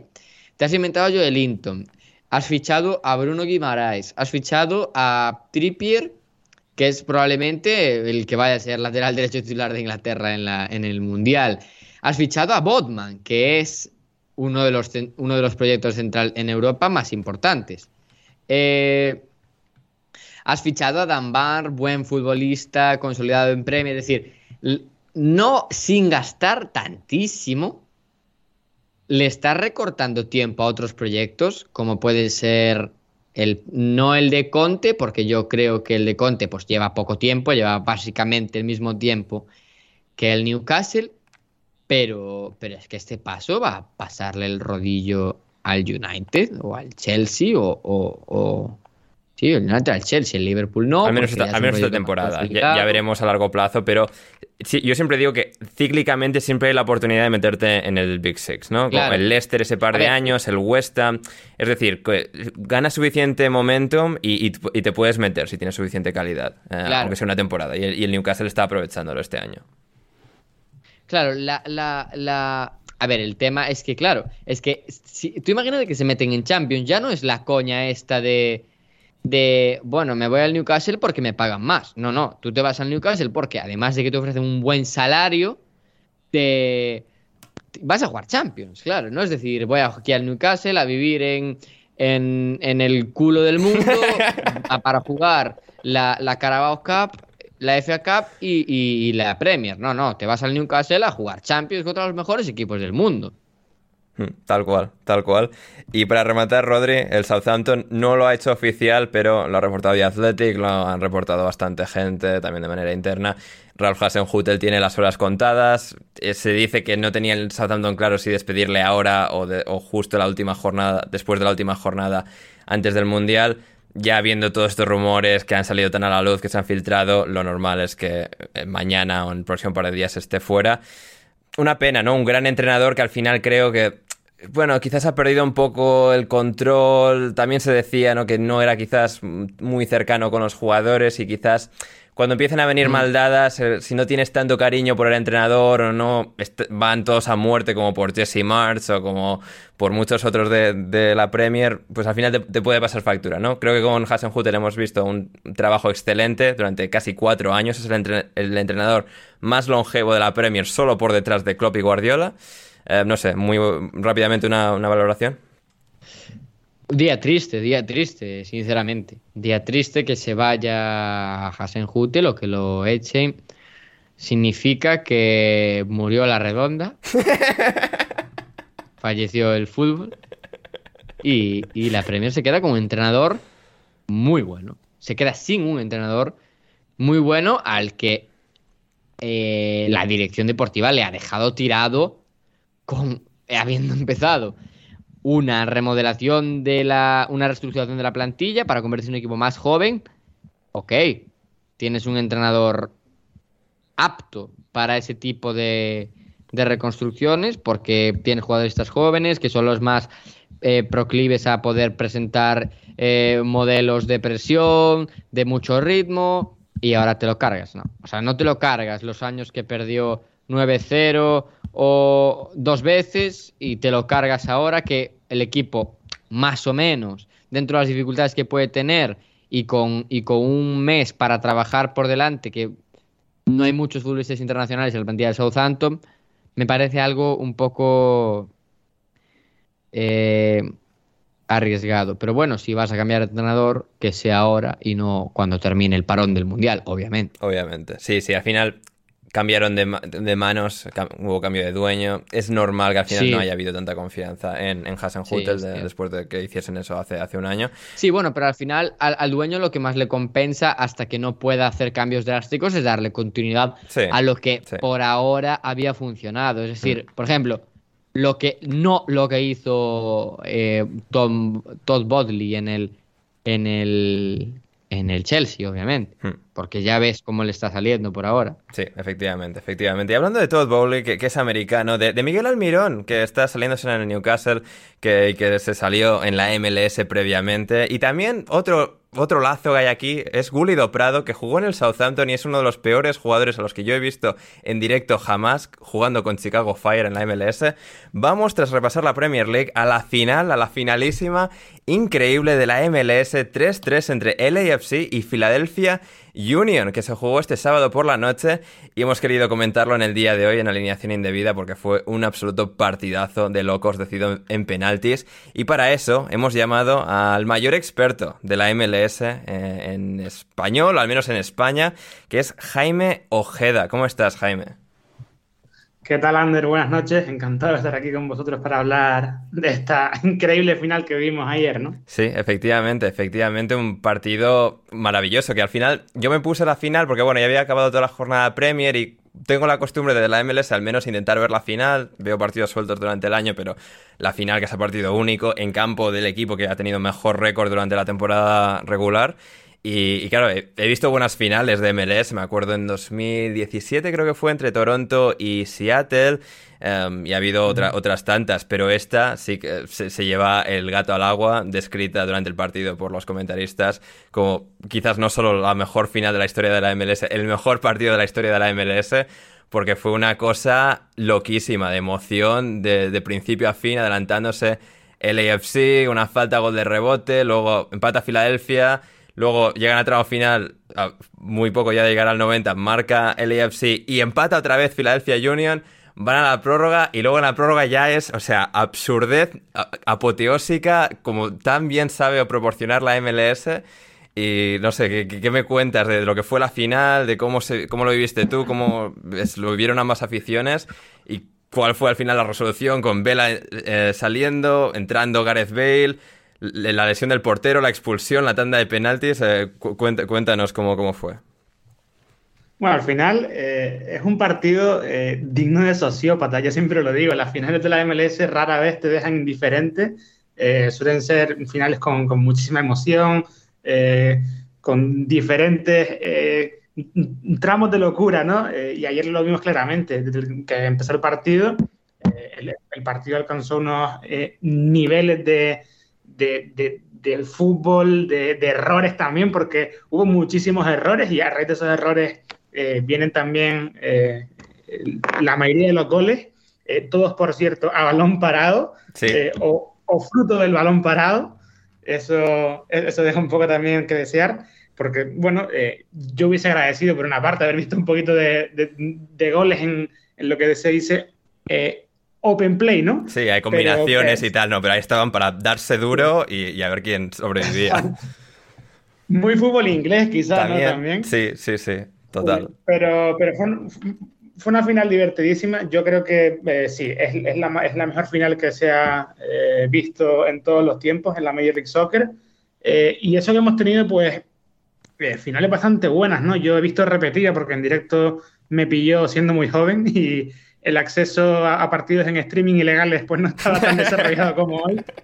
Pero la final del 2003, eh, Houston-New England fue, fue buenísima. Es verdad, sí, eso se recuerda. Eh, eh, pero y, incluso las más recientes, los tres envites que hubo entre Seattle y Toronto, muy seguiditos, 2016, 17 y 19, si no me recuerdo mal. Sí, diría que sí. Fueron finales muy, muy interesantes.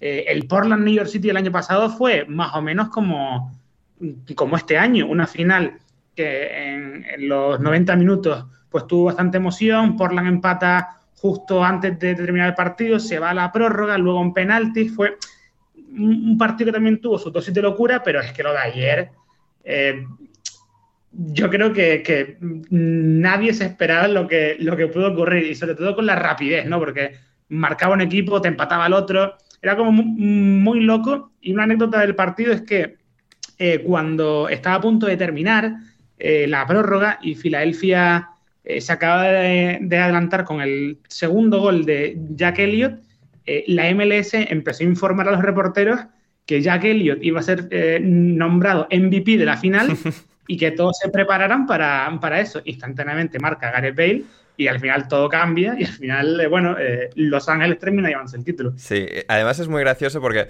Em, se llegan 2-2 y faltan como 10 minutos para terminar la prórroga. Hay un contragolpe, una pérdida de balón del AFC y Filadelfia aprovecha. va, va al ataque, sale el portero de LAFC a pararle, hace falta, el, el portero eh, Cresó de, de LAFC se rompe la pierna en la entrada, si no me equivoco, es una lesión bastante grave. Y eh, claro, él se rompe, se rompe, pero le expulsan por la entrada que ha hecho. Tiene el AFC que, bueno, quitar a un jugador de campo para meter a su portero suplente, al que la realización ya había enfocado minutos antes especulando de a ver si va a cambiar el AFC de portero, porque este es el especialista de penaltis, el suplente, que ya salió en un partido de copa del AFC. Claro, no se cumple esa profecía, pero parece que no van a llegar a penaltis porque Jack Elliott marca el 2-3, pero solo 3-4 minutos después de eso, bueno, igual fueron unos más porque hubo bastantes de, de añadido. Sobre Jack Elliott salta Gareth Bale y Gareth Bale marca el 3-3 para irse a penaltis y que el portero que ha entrado de Leipzig pueda marcar ahí la diferencia, que es exactamente lo que hizo. Sí, como nota curiosa, eh, ayer Jack Elliott solo perdió un duelo aéreo, fue contra Gareth Bale. Sí. El resto lo ganó todos y, y creo que fueron nueve o, Sí, sí, no, o diez duelos muy ganó, sí, perdió sí. solo uno. Mm. Eh, bueno, entonces son las cosas que tiene Gareth Bale, ¿no? Que en las finales siempre aparece. Y luego, bueno, eh, por añadir algo más también, el, el portero John McCarthy eh, es nacido en Filadelfia, le ha quitado un título de liga Sí. al, al equipo realmente de su ciudad, ¿no? Sí, sí, Allí en Filadelfia están todos, pues, pues con los ánimos un poco encontrados, ¿no? De, de- de alguna forma, me imagino que se alegrarán porque un chico de, de su ciudad ha ganado un título, pero es que al, al final no solo han perdido el título de liga de Philadelphia Union en la MLS, sino que horas después también perdieron las World Series de, de béisbol Sí. eh, los Philadelphia Phillies. O sea, a- ayer fue una noche de, de- de terrible espanto para, para el, el- el- el deporte allí, ¿no? En Filadelfia. Mm, Totalmente, ¿no? Fil- Filadelfia que ya tiene un poco fama de ciudad desgra- desgraciada en el deporte, que en 2018 por fin pudo ganar una, una Super Bowl con, con los Philadelphia Eagles en la, en la NFL y es, es muy raro, o sea, por cómo funcionan los calendarios en Estados Unidos, que justo coincida el partido final, el partido decisivo de las World Series de béisbol o de cualquiera de los cu- cuatro o cinco deportes. Y en este caso coincidieron las de béisbol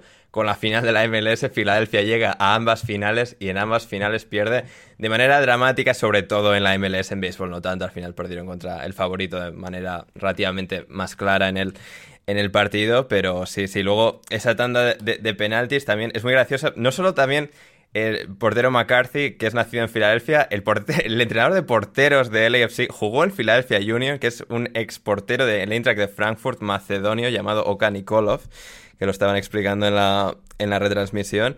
Y claro, con ese gol de Gareth Bale icónico, otro gol icónico de Bale en una final, saliendo en su caso en la prórroga por vela, es decir, no había jugado la, la final al completo. Chiellini estaba tocado, no jugó ni un solo minuto también en ese equipo de, de LAFC. Y, y Philadelphia Union, o sea, empieza tirando en LAFC, porque eh, LAFC gana el sorteo, empieza lanzando. Cristian Tello del Betis, que había marcado para ganar la Copa del Rey del Betis eh, meses antes este año, falla aquí, pero luego cuatro penaltis seguidos fallados de Philadelphia Union y se lleva el gato al agua LAFC. Además, jugando Jaime el partido en casa, como es costumbre en MLS, de que partido único en campo del que mejor ha quedado en temporada regular, con un ambiente absolutamente espectacular, ¿no? Yo me acuerdo todavía de, de los tiempos que jugaba Chivas USA en Los Ángeles, que no iba ni el tato a verles. Y la forma en la que este club ha salido, entre comillas, de la nada, formado y que ha eh, conseguido este nivel de afición, de seguimiento tan enconado, tan, tan ferviente, ¿no? Es, es algo, es una imagen fantástica, creo, sobre todo para la liga, ¿no? Que al final siempre, o sea, hay campos en los que no, yo qué sé, New York City FC juega en el campo de los Yankees, hay algunos que todavía juegan en campos de NFL, no ha, no ha podido calar de la misma forma, pero que haya sitios como el AFC donde la afición ha, ha conectado tanto con el equipo y sea con una afición tan entregada como cualquiera en Europa, es para lo que es la imagen de la, de la MLS y un poco ese amor propio de, de la liga, un, un- un hecho fantástico. Sí, y, y tiene que ver un poco también con, con acertar con la marca, ¿no? Con el branding, porque al final el AFC eh, de alguna forma es eh, el equipo sucesor prácticamente de Chivas USA. Sí. Aquel equipo, eh, su marca estaba ligado evidentemente a Chivas de Guadalajara y era muy difícil que la población de, de Los Ángeles sintiera al- algún tipo de arraigo o conexión con un equipo que a lo mejor con el que no se sentían identificados, ¿no? Al otro lado de la frontera, porque podían ser aficionados de América, de Cholos de Tijuana, y no, no tener por qué sentir arraigo hacia, hacia una eh, filial, una subsidiaria de, Chivas, ¿no? En, Estados Unidos en este caso. Al final, la MLS acertó muchísimo eh, colapsando ese equipo, cerrándolo y fundando uno nuevo que es la, continuación. Muchas veces se le, se le achaca eso precisamente a, los aficionados de Los Ángeles, que son la continuación de Chivas USA, que en realidad son ellos, pero eh, es un club nuevo que ha, mm, ha acertado mucho en, la forma de penetrar el mercado local en Los Ángeles. De hecho, le están eh, haciendo un poco la putada a, a LA Galaxy porque le están robando presencia, aficionados también. Eh, deportivamente les está yendo muchísimo mejor en las últimas cinco temporadas. Y, como has dicho, llenan al estadio, ¿no? cualquier partido en el Bank of California Stadium está siempre a, reventar, el ambiente es muy bueno, probablemente uno de los mejores de la liga, pero yo siempre digo que a mí el, el mejor ambiente que hay en, los estadios de la MLS es el de Portland. A mí eh, lo que se vive en Providence Park me parece eh, muy natural, muy, muy europeo, muy inglés, no solo porque el campo tiene eh, una arquitectura muy, muy de Premier, diría yo, sino porque la afición es pues, muy entregada, muy numerosa. El equipo siempre ha llenado el estadio desde 2011. A ningún partido la asistencia promedio ha bajado del del 100%, salvo el año de la pandemia que, se tuvo que, reducir el aforo y demás, pero siempre es una afición muy, muy entregada que eh, le pone mucho color al estadio, es una afición muy comprometida también con los derechos sociales y, humanos, eh, que apoya muchas causas eh, sociales. Yo siempre me quedo con, con Providence Park y con, y, con Portland. Eh, y a partir de ahí, bueno, lo que dices también de los estadios de NFL, en realidad. Eh, sí, no, no, ya, son menos, ya es en plan New England y Chicago y tal. Y, y, son excepciones muy marcadas, ¿no? Pero...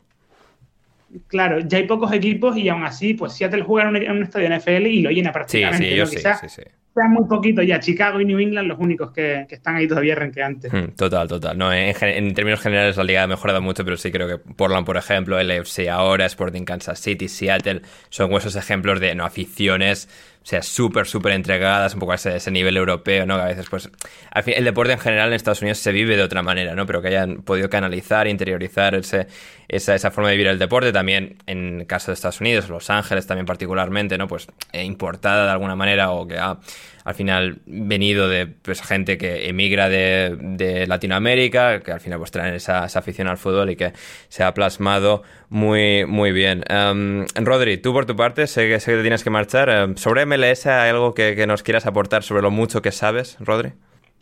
No. No. Eh, mi humildad me dice que no hable de lo que no sé. Pero quería hacer una pregunta sí, sí. a nuestro a nuestro experto Jaime en, en MLS es que, bueno, no sobre la MLS en sí, sino sobre Bale, porque yo pensaba que Bale estaba siendo estaba siendo titular. Así que me sorprendió que, el otro día entrase en la prórroga.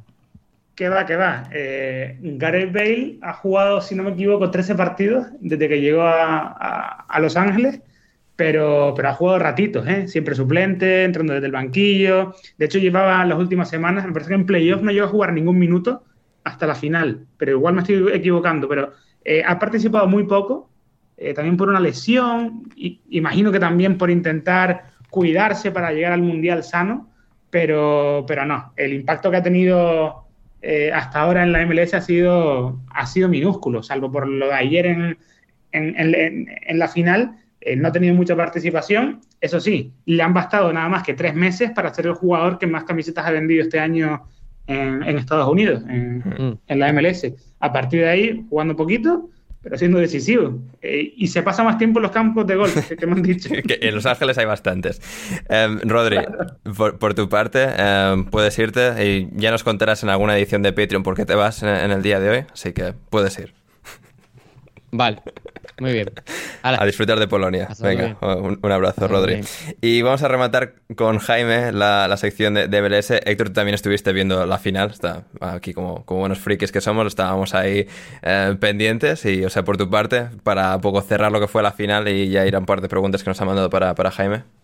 No, bueno me, me, bueno, me sorprendió. Imagino que sorprendería mucho a la prensa española que la celebración de Bale eh, va gritando vamos, vamos. es un hijo de va gritando vamos, vamos. Además que, que- que luego lo he buscado, ¿eh? pero va- vamos, vamos. Y, y- pero es cierto, es cierto lo de lo de la, la hinchada de LAFC.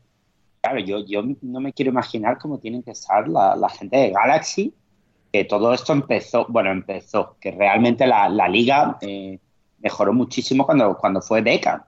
Y claro, una marca relativamente nueva, un equipo relativamente nuevo, que en los, bueno, los derbis que le llaman el tráfico, siempre lo ha disputado y ha ganado muchos y los ha eliminado esta temporada, acabe siendo campeones y, dejando al, al equipo más antiguo en la actualidad de, de Los Ángeles, pues mirando desde muy abajo como su- sus rivales se, proclaman campeones. Y he leído a Vela decir que, que nada de retirarse, que quieren ir a por la Champions de la CONCACAF. Sí, que, eh, Sí, de hecho es, es el objetivo, ¿no? Eh, Vela eh, tiene la intención de quedarse al menos hasta junio para intentar eso, eh, ganar la Champions de, de Norteamérica, porque ahí se juega en el, en el primer semestre, ¿no? Del año que viene. claro. Eh, a partir de ahí quizá vuelva al fútbol europeo o se busque alguna aventura más exótica porque ha también eh, dicho que le gustaría vivir en Australia algunos años compitiendo, así que a lo mejor se va para allá. Pero sí, sí, eh, Los Ángeles quiere ir ahora por la Champions, también para de alguna manera asegurarse competir en, en el Mundial de Clubes, que es algo que la MLS siempre ha buscado con mucho ahínco, a pesar de que ahora el formato parece que va a cambiar y que eh, se van a invitar más equipos de- del país organizador y no sé qué. Un rollo bastante raro, Sí. pero, pero Los Ángeles va a ir a por todas. Eh, yo creo que Los Ángeles Galaxy eh, van a salir perjudicados de esto porque llevan muchos años eh, dejándose ir, eh, con estrategias de mercado muy nefastas, apostando por jugadores muy veteranos. Los dos- y no los por- hermanos por Dos Santos. Efectivamente, lo- los, hermanos Dos Santos. eh, quizá el único que funcionó desde los últimos cinco años fue Ibrahimovic. Sí, sí, total. Y, y- y- y claro, se cansó muchísimo de cómo funcionaban las cosas allí y se volvió para Europa. Yo creo que Los Ángeles Galaxy eh, tienen que cambiar un poco la, la perspectiva, su, su- su modelo de funcionar. Tienen ahí a, a Chris Klein eh, como manager general, que no está funcionando nada bien, lleva muchos años eh, pues cagándola básicamente. Y yo creo que ya es hora de que mm, dé un paso al costado porque el equipo más ganador en la historia de, de la MLS está prácticamente quedando en el olvido. Y eso que son la marca eh, más importante y más conocida a nivel mundial, ¿no? Porque tú eh, le preguntas a cualquier eh, persona de, de por ahí quién es el, el equipo que, que, que más conoce de, de Estados Unidos y dicen Los Ángeles Galaxy y todo. Sí. Pues quizá eh, va llegando el momento de que se pongan las pilas porque llegan por detrás franquicias nuevas como LAFC, como Atlanta United, como Seattle Sounders, que igual, bueno, pues parece que le pueden quitar un poco esa, esa posición dominante de ser el equipo más relevante de Estados Unidos a nivel mundial. Mm, Efectivamente, le- les están comiendo la, la tostada con aguacate, que, que es un plato así muy, muy típico de- del almuerzo de, de hipsters en Los Ángeles. Em, eh, ah, Jaime, ya para terminar, em, Héctor, tú sé que tenías una pregunta sobre eh, eh, Aronson Jr., el Aronson pequeño.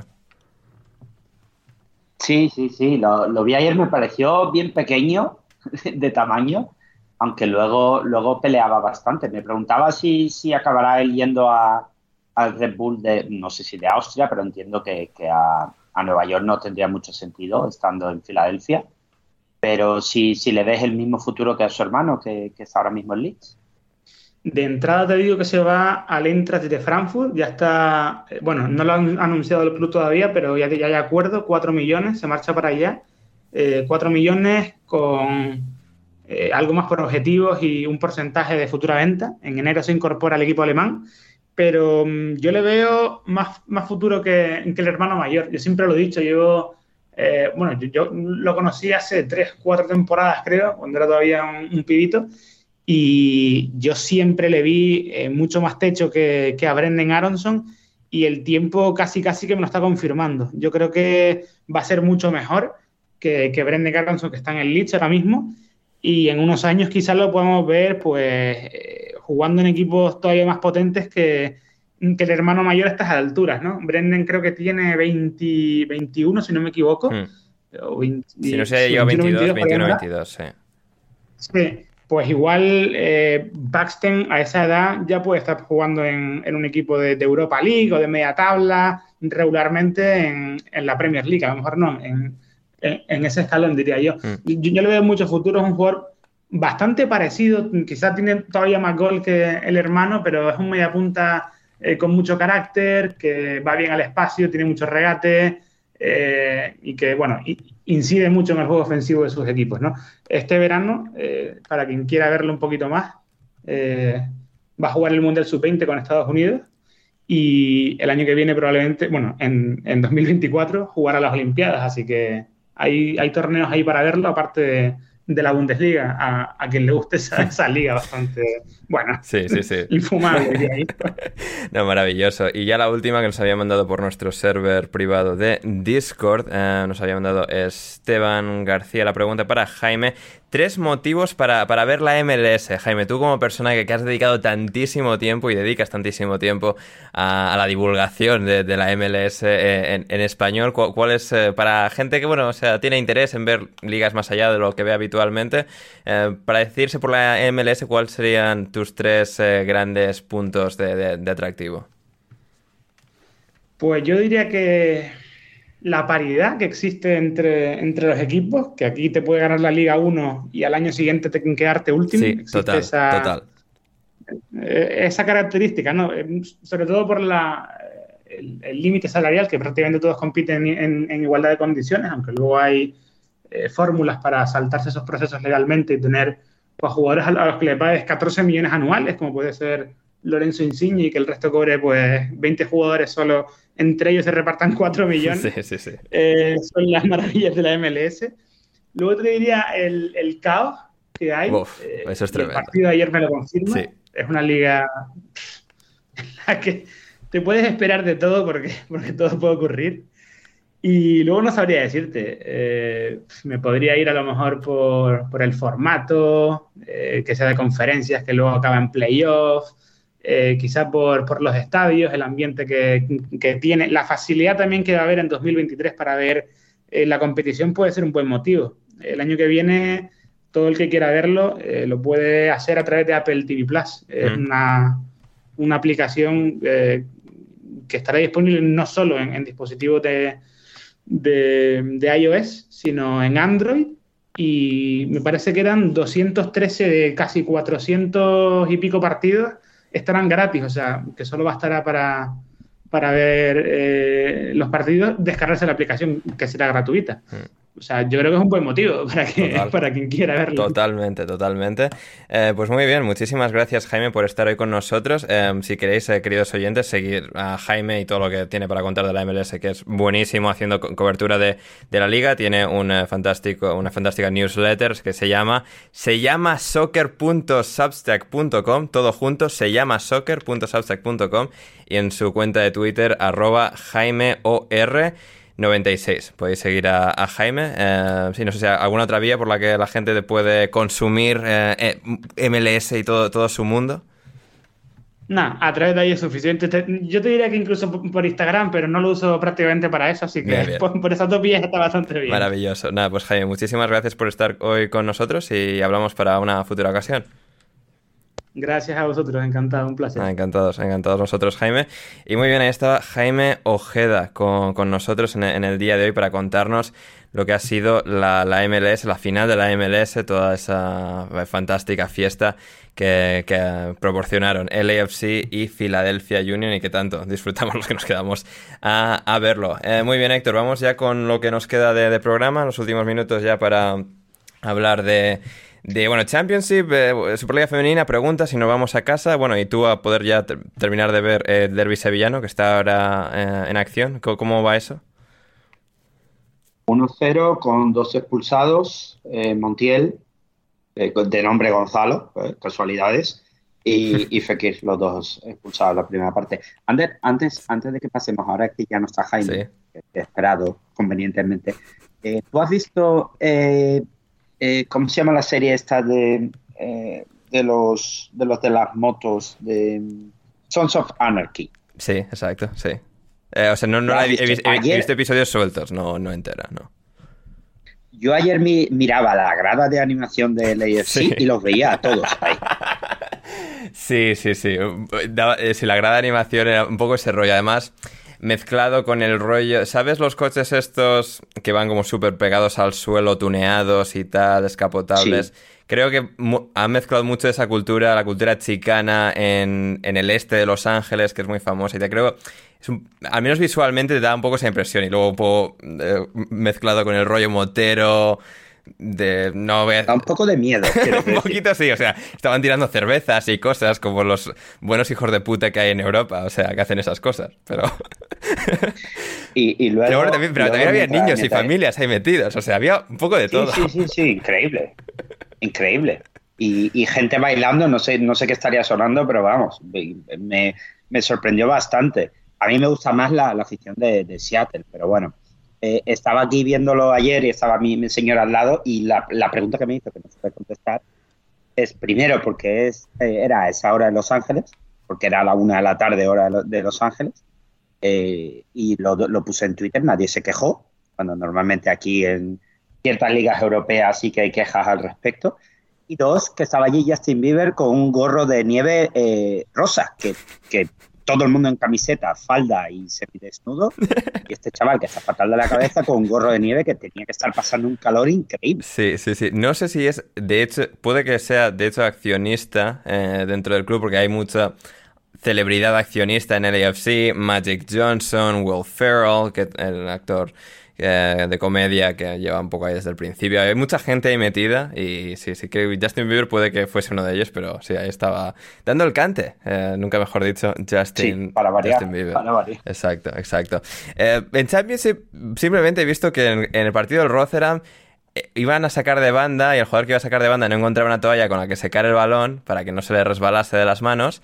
Y un eh, entregado aficionado del Rotherham le entregó su sudadera, se la quitó, se la entregó al jugador para que secase el balón, lo secó con la sudadera y le devolvió la sudadera y el momento fantástico del fin de semana en Championship.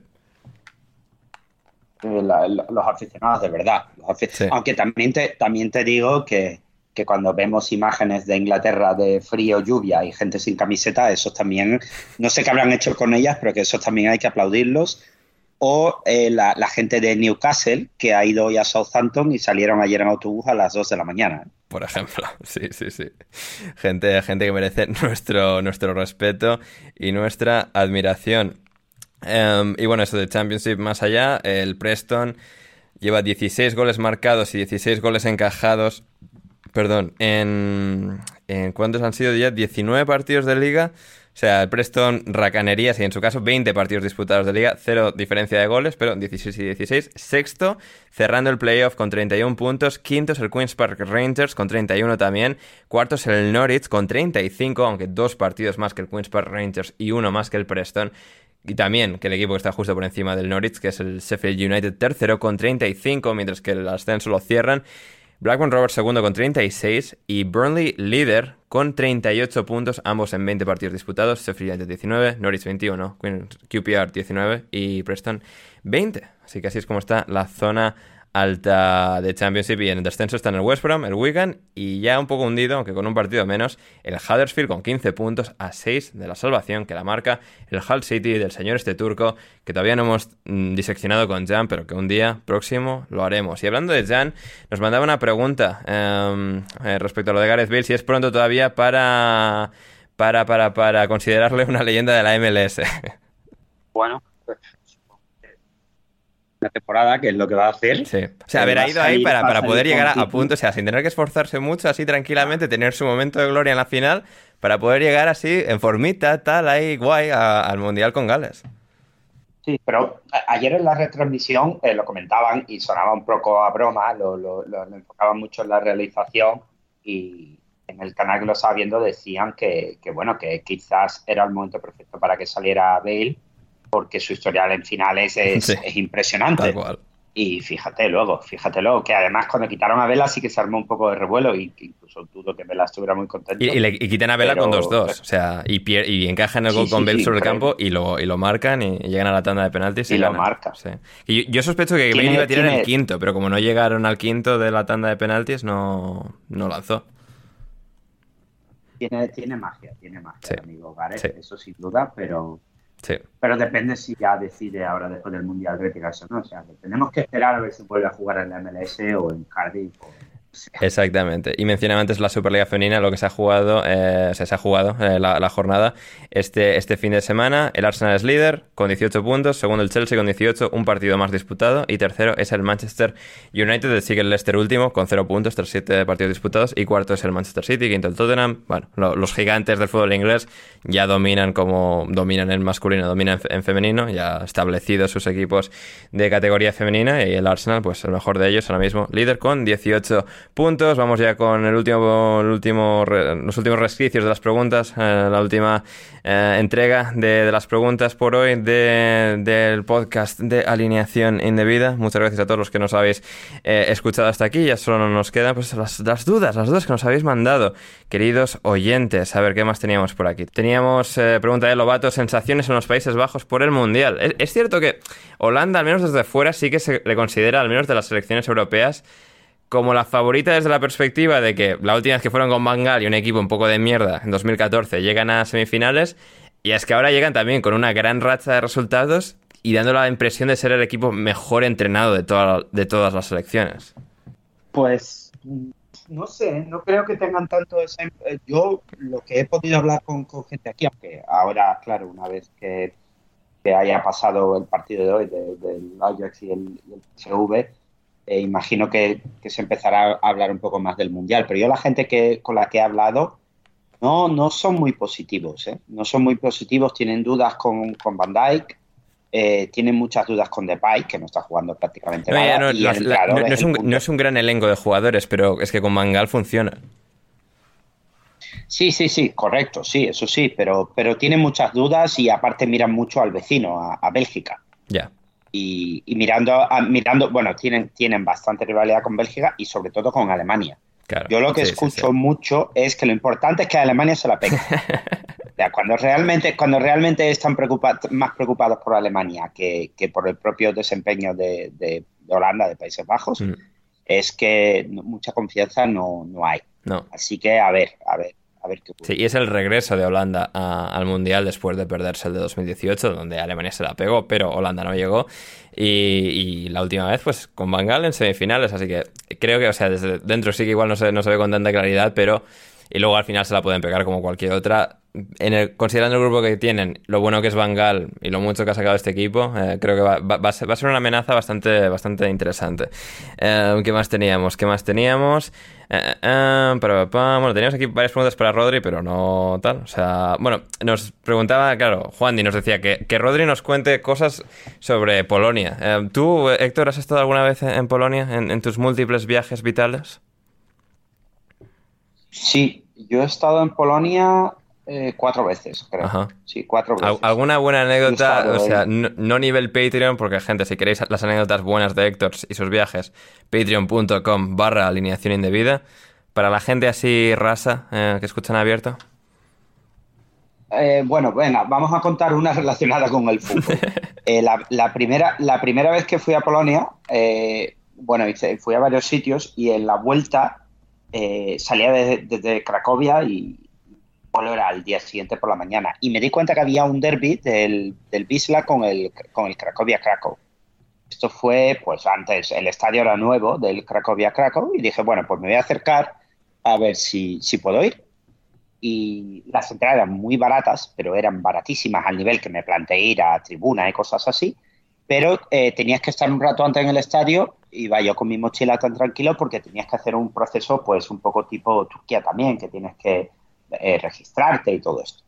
Pues aquí el señor, el señor Héctor, pues como cuatro horas antes del partido, todavía de día, eh, fuera del estadio, esperando mi cola, y de repente una batalla campal en la que empiezan a aparecer policías con caballos y cosas volando y gente gritando y tal, que inmediatamente pensé, bueno, yo joven aquí para morir, este partido va a ser un truño, así que me vuelvo mejor al hostal donde estoy y me acerco a un bar a verlo porque no, no, no quiero morir aquí en la cola incluso antes de entrar en el partido, pero de las cosas más bestias que he visto en mi vida fue esa, una batalla campal de la nada como cuatro horas y pico antes del partido. Y la, la cola en la que estaba yo, en la que también había eh, polacos y, y gente de varias nacionalidades, pues como que se, se cortó y hubo gente que se, se metió dentro de, del estadio y otros que salimos pues, pues literalmente corriendo. ¿no? corriendo allí. Mm, maravilloso. Una cosa interesante. Sí, sí, muy, muy interesante. Y eso, gente, si queréis más, porque Héctor tiene mucho para contar, patreon.com barra alineación indebida y puede que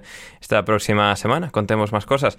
Em, en cuanto a programación, hay mucho que está pasando esta semana entre que estamos preparando las previas del Mundial, el sorteo de la Champions, UEFA, Europa League y Conference League es hoy por la mañana, el lunes.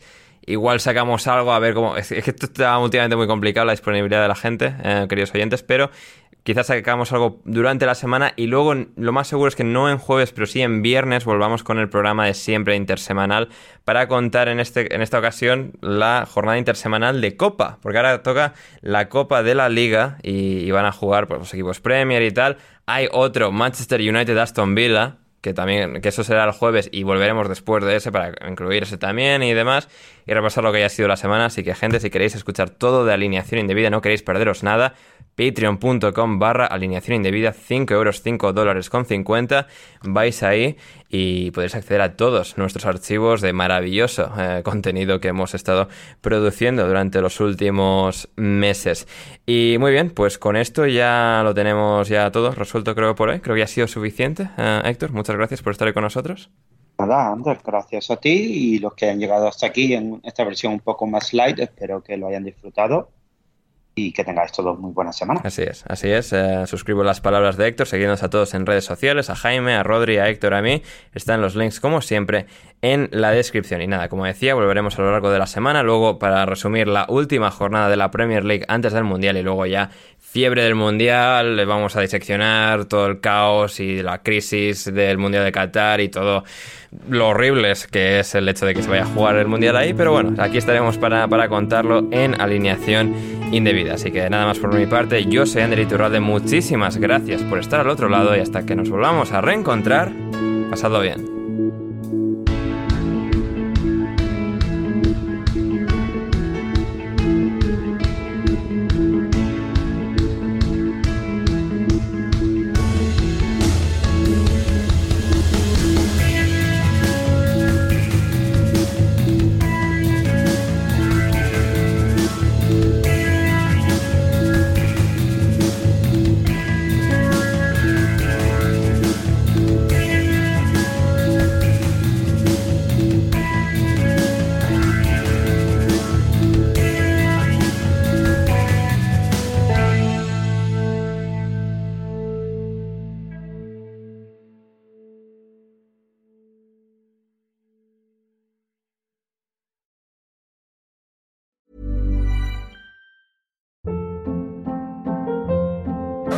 Hold up. What was that? Boring. No flavor. That was as bad as those leftovers you ate all week. Kiki Palmer here, and it's time to say hello to something fresh and guilt-free. Hello Fresh. Jazz up dinner with pecan-crusted chicken or garlic butter shrimp scampi. Now that's music to my mouth. Hello Fresh. Let's get this dinner party started. Discover all the delicious possibilities at hellofresh.com.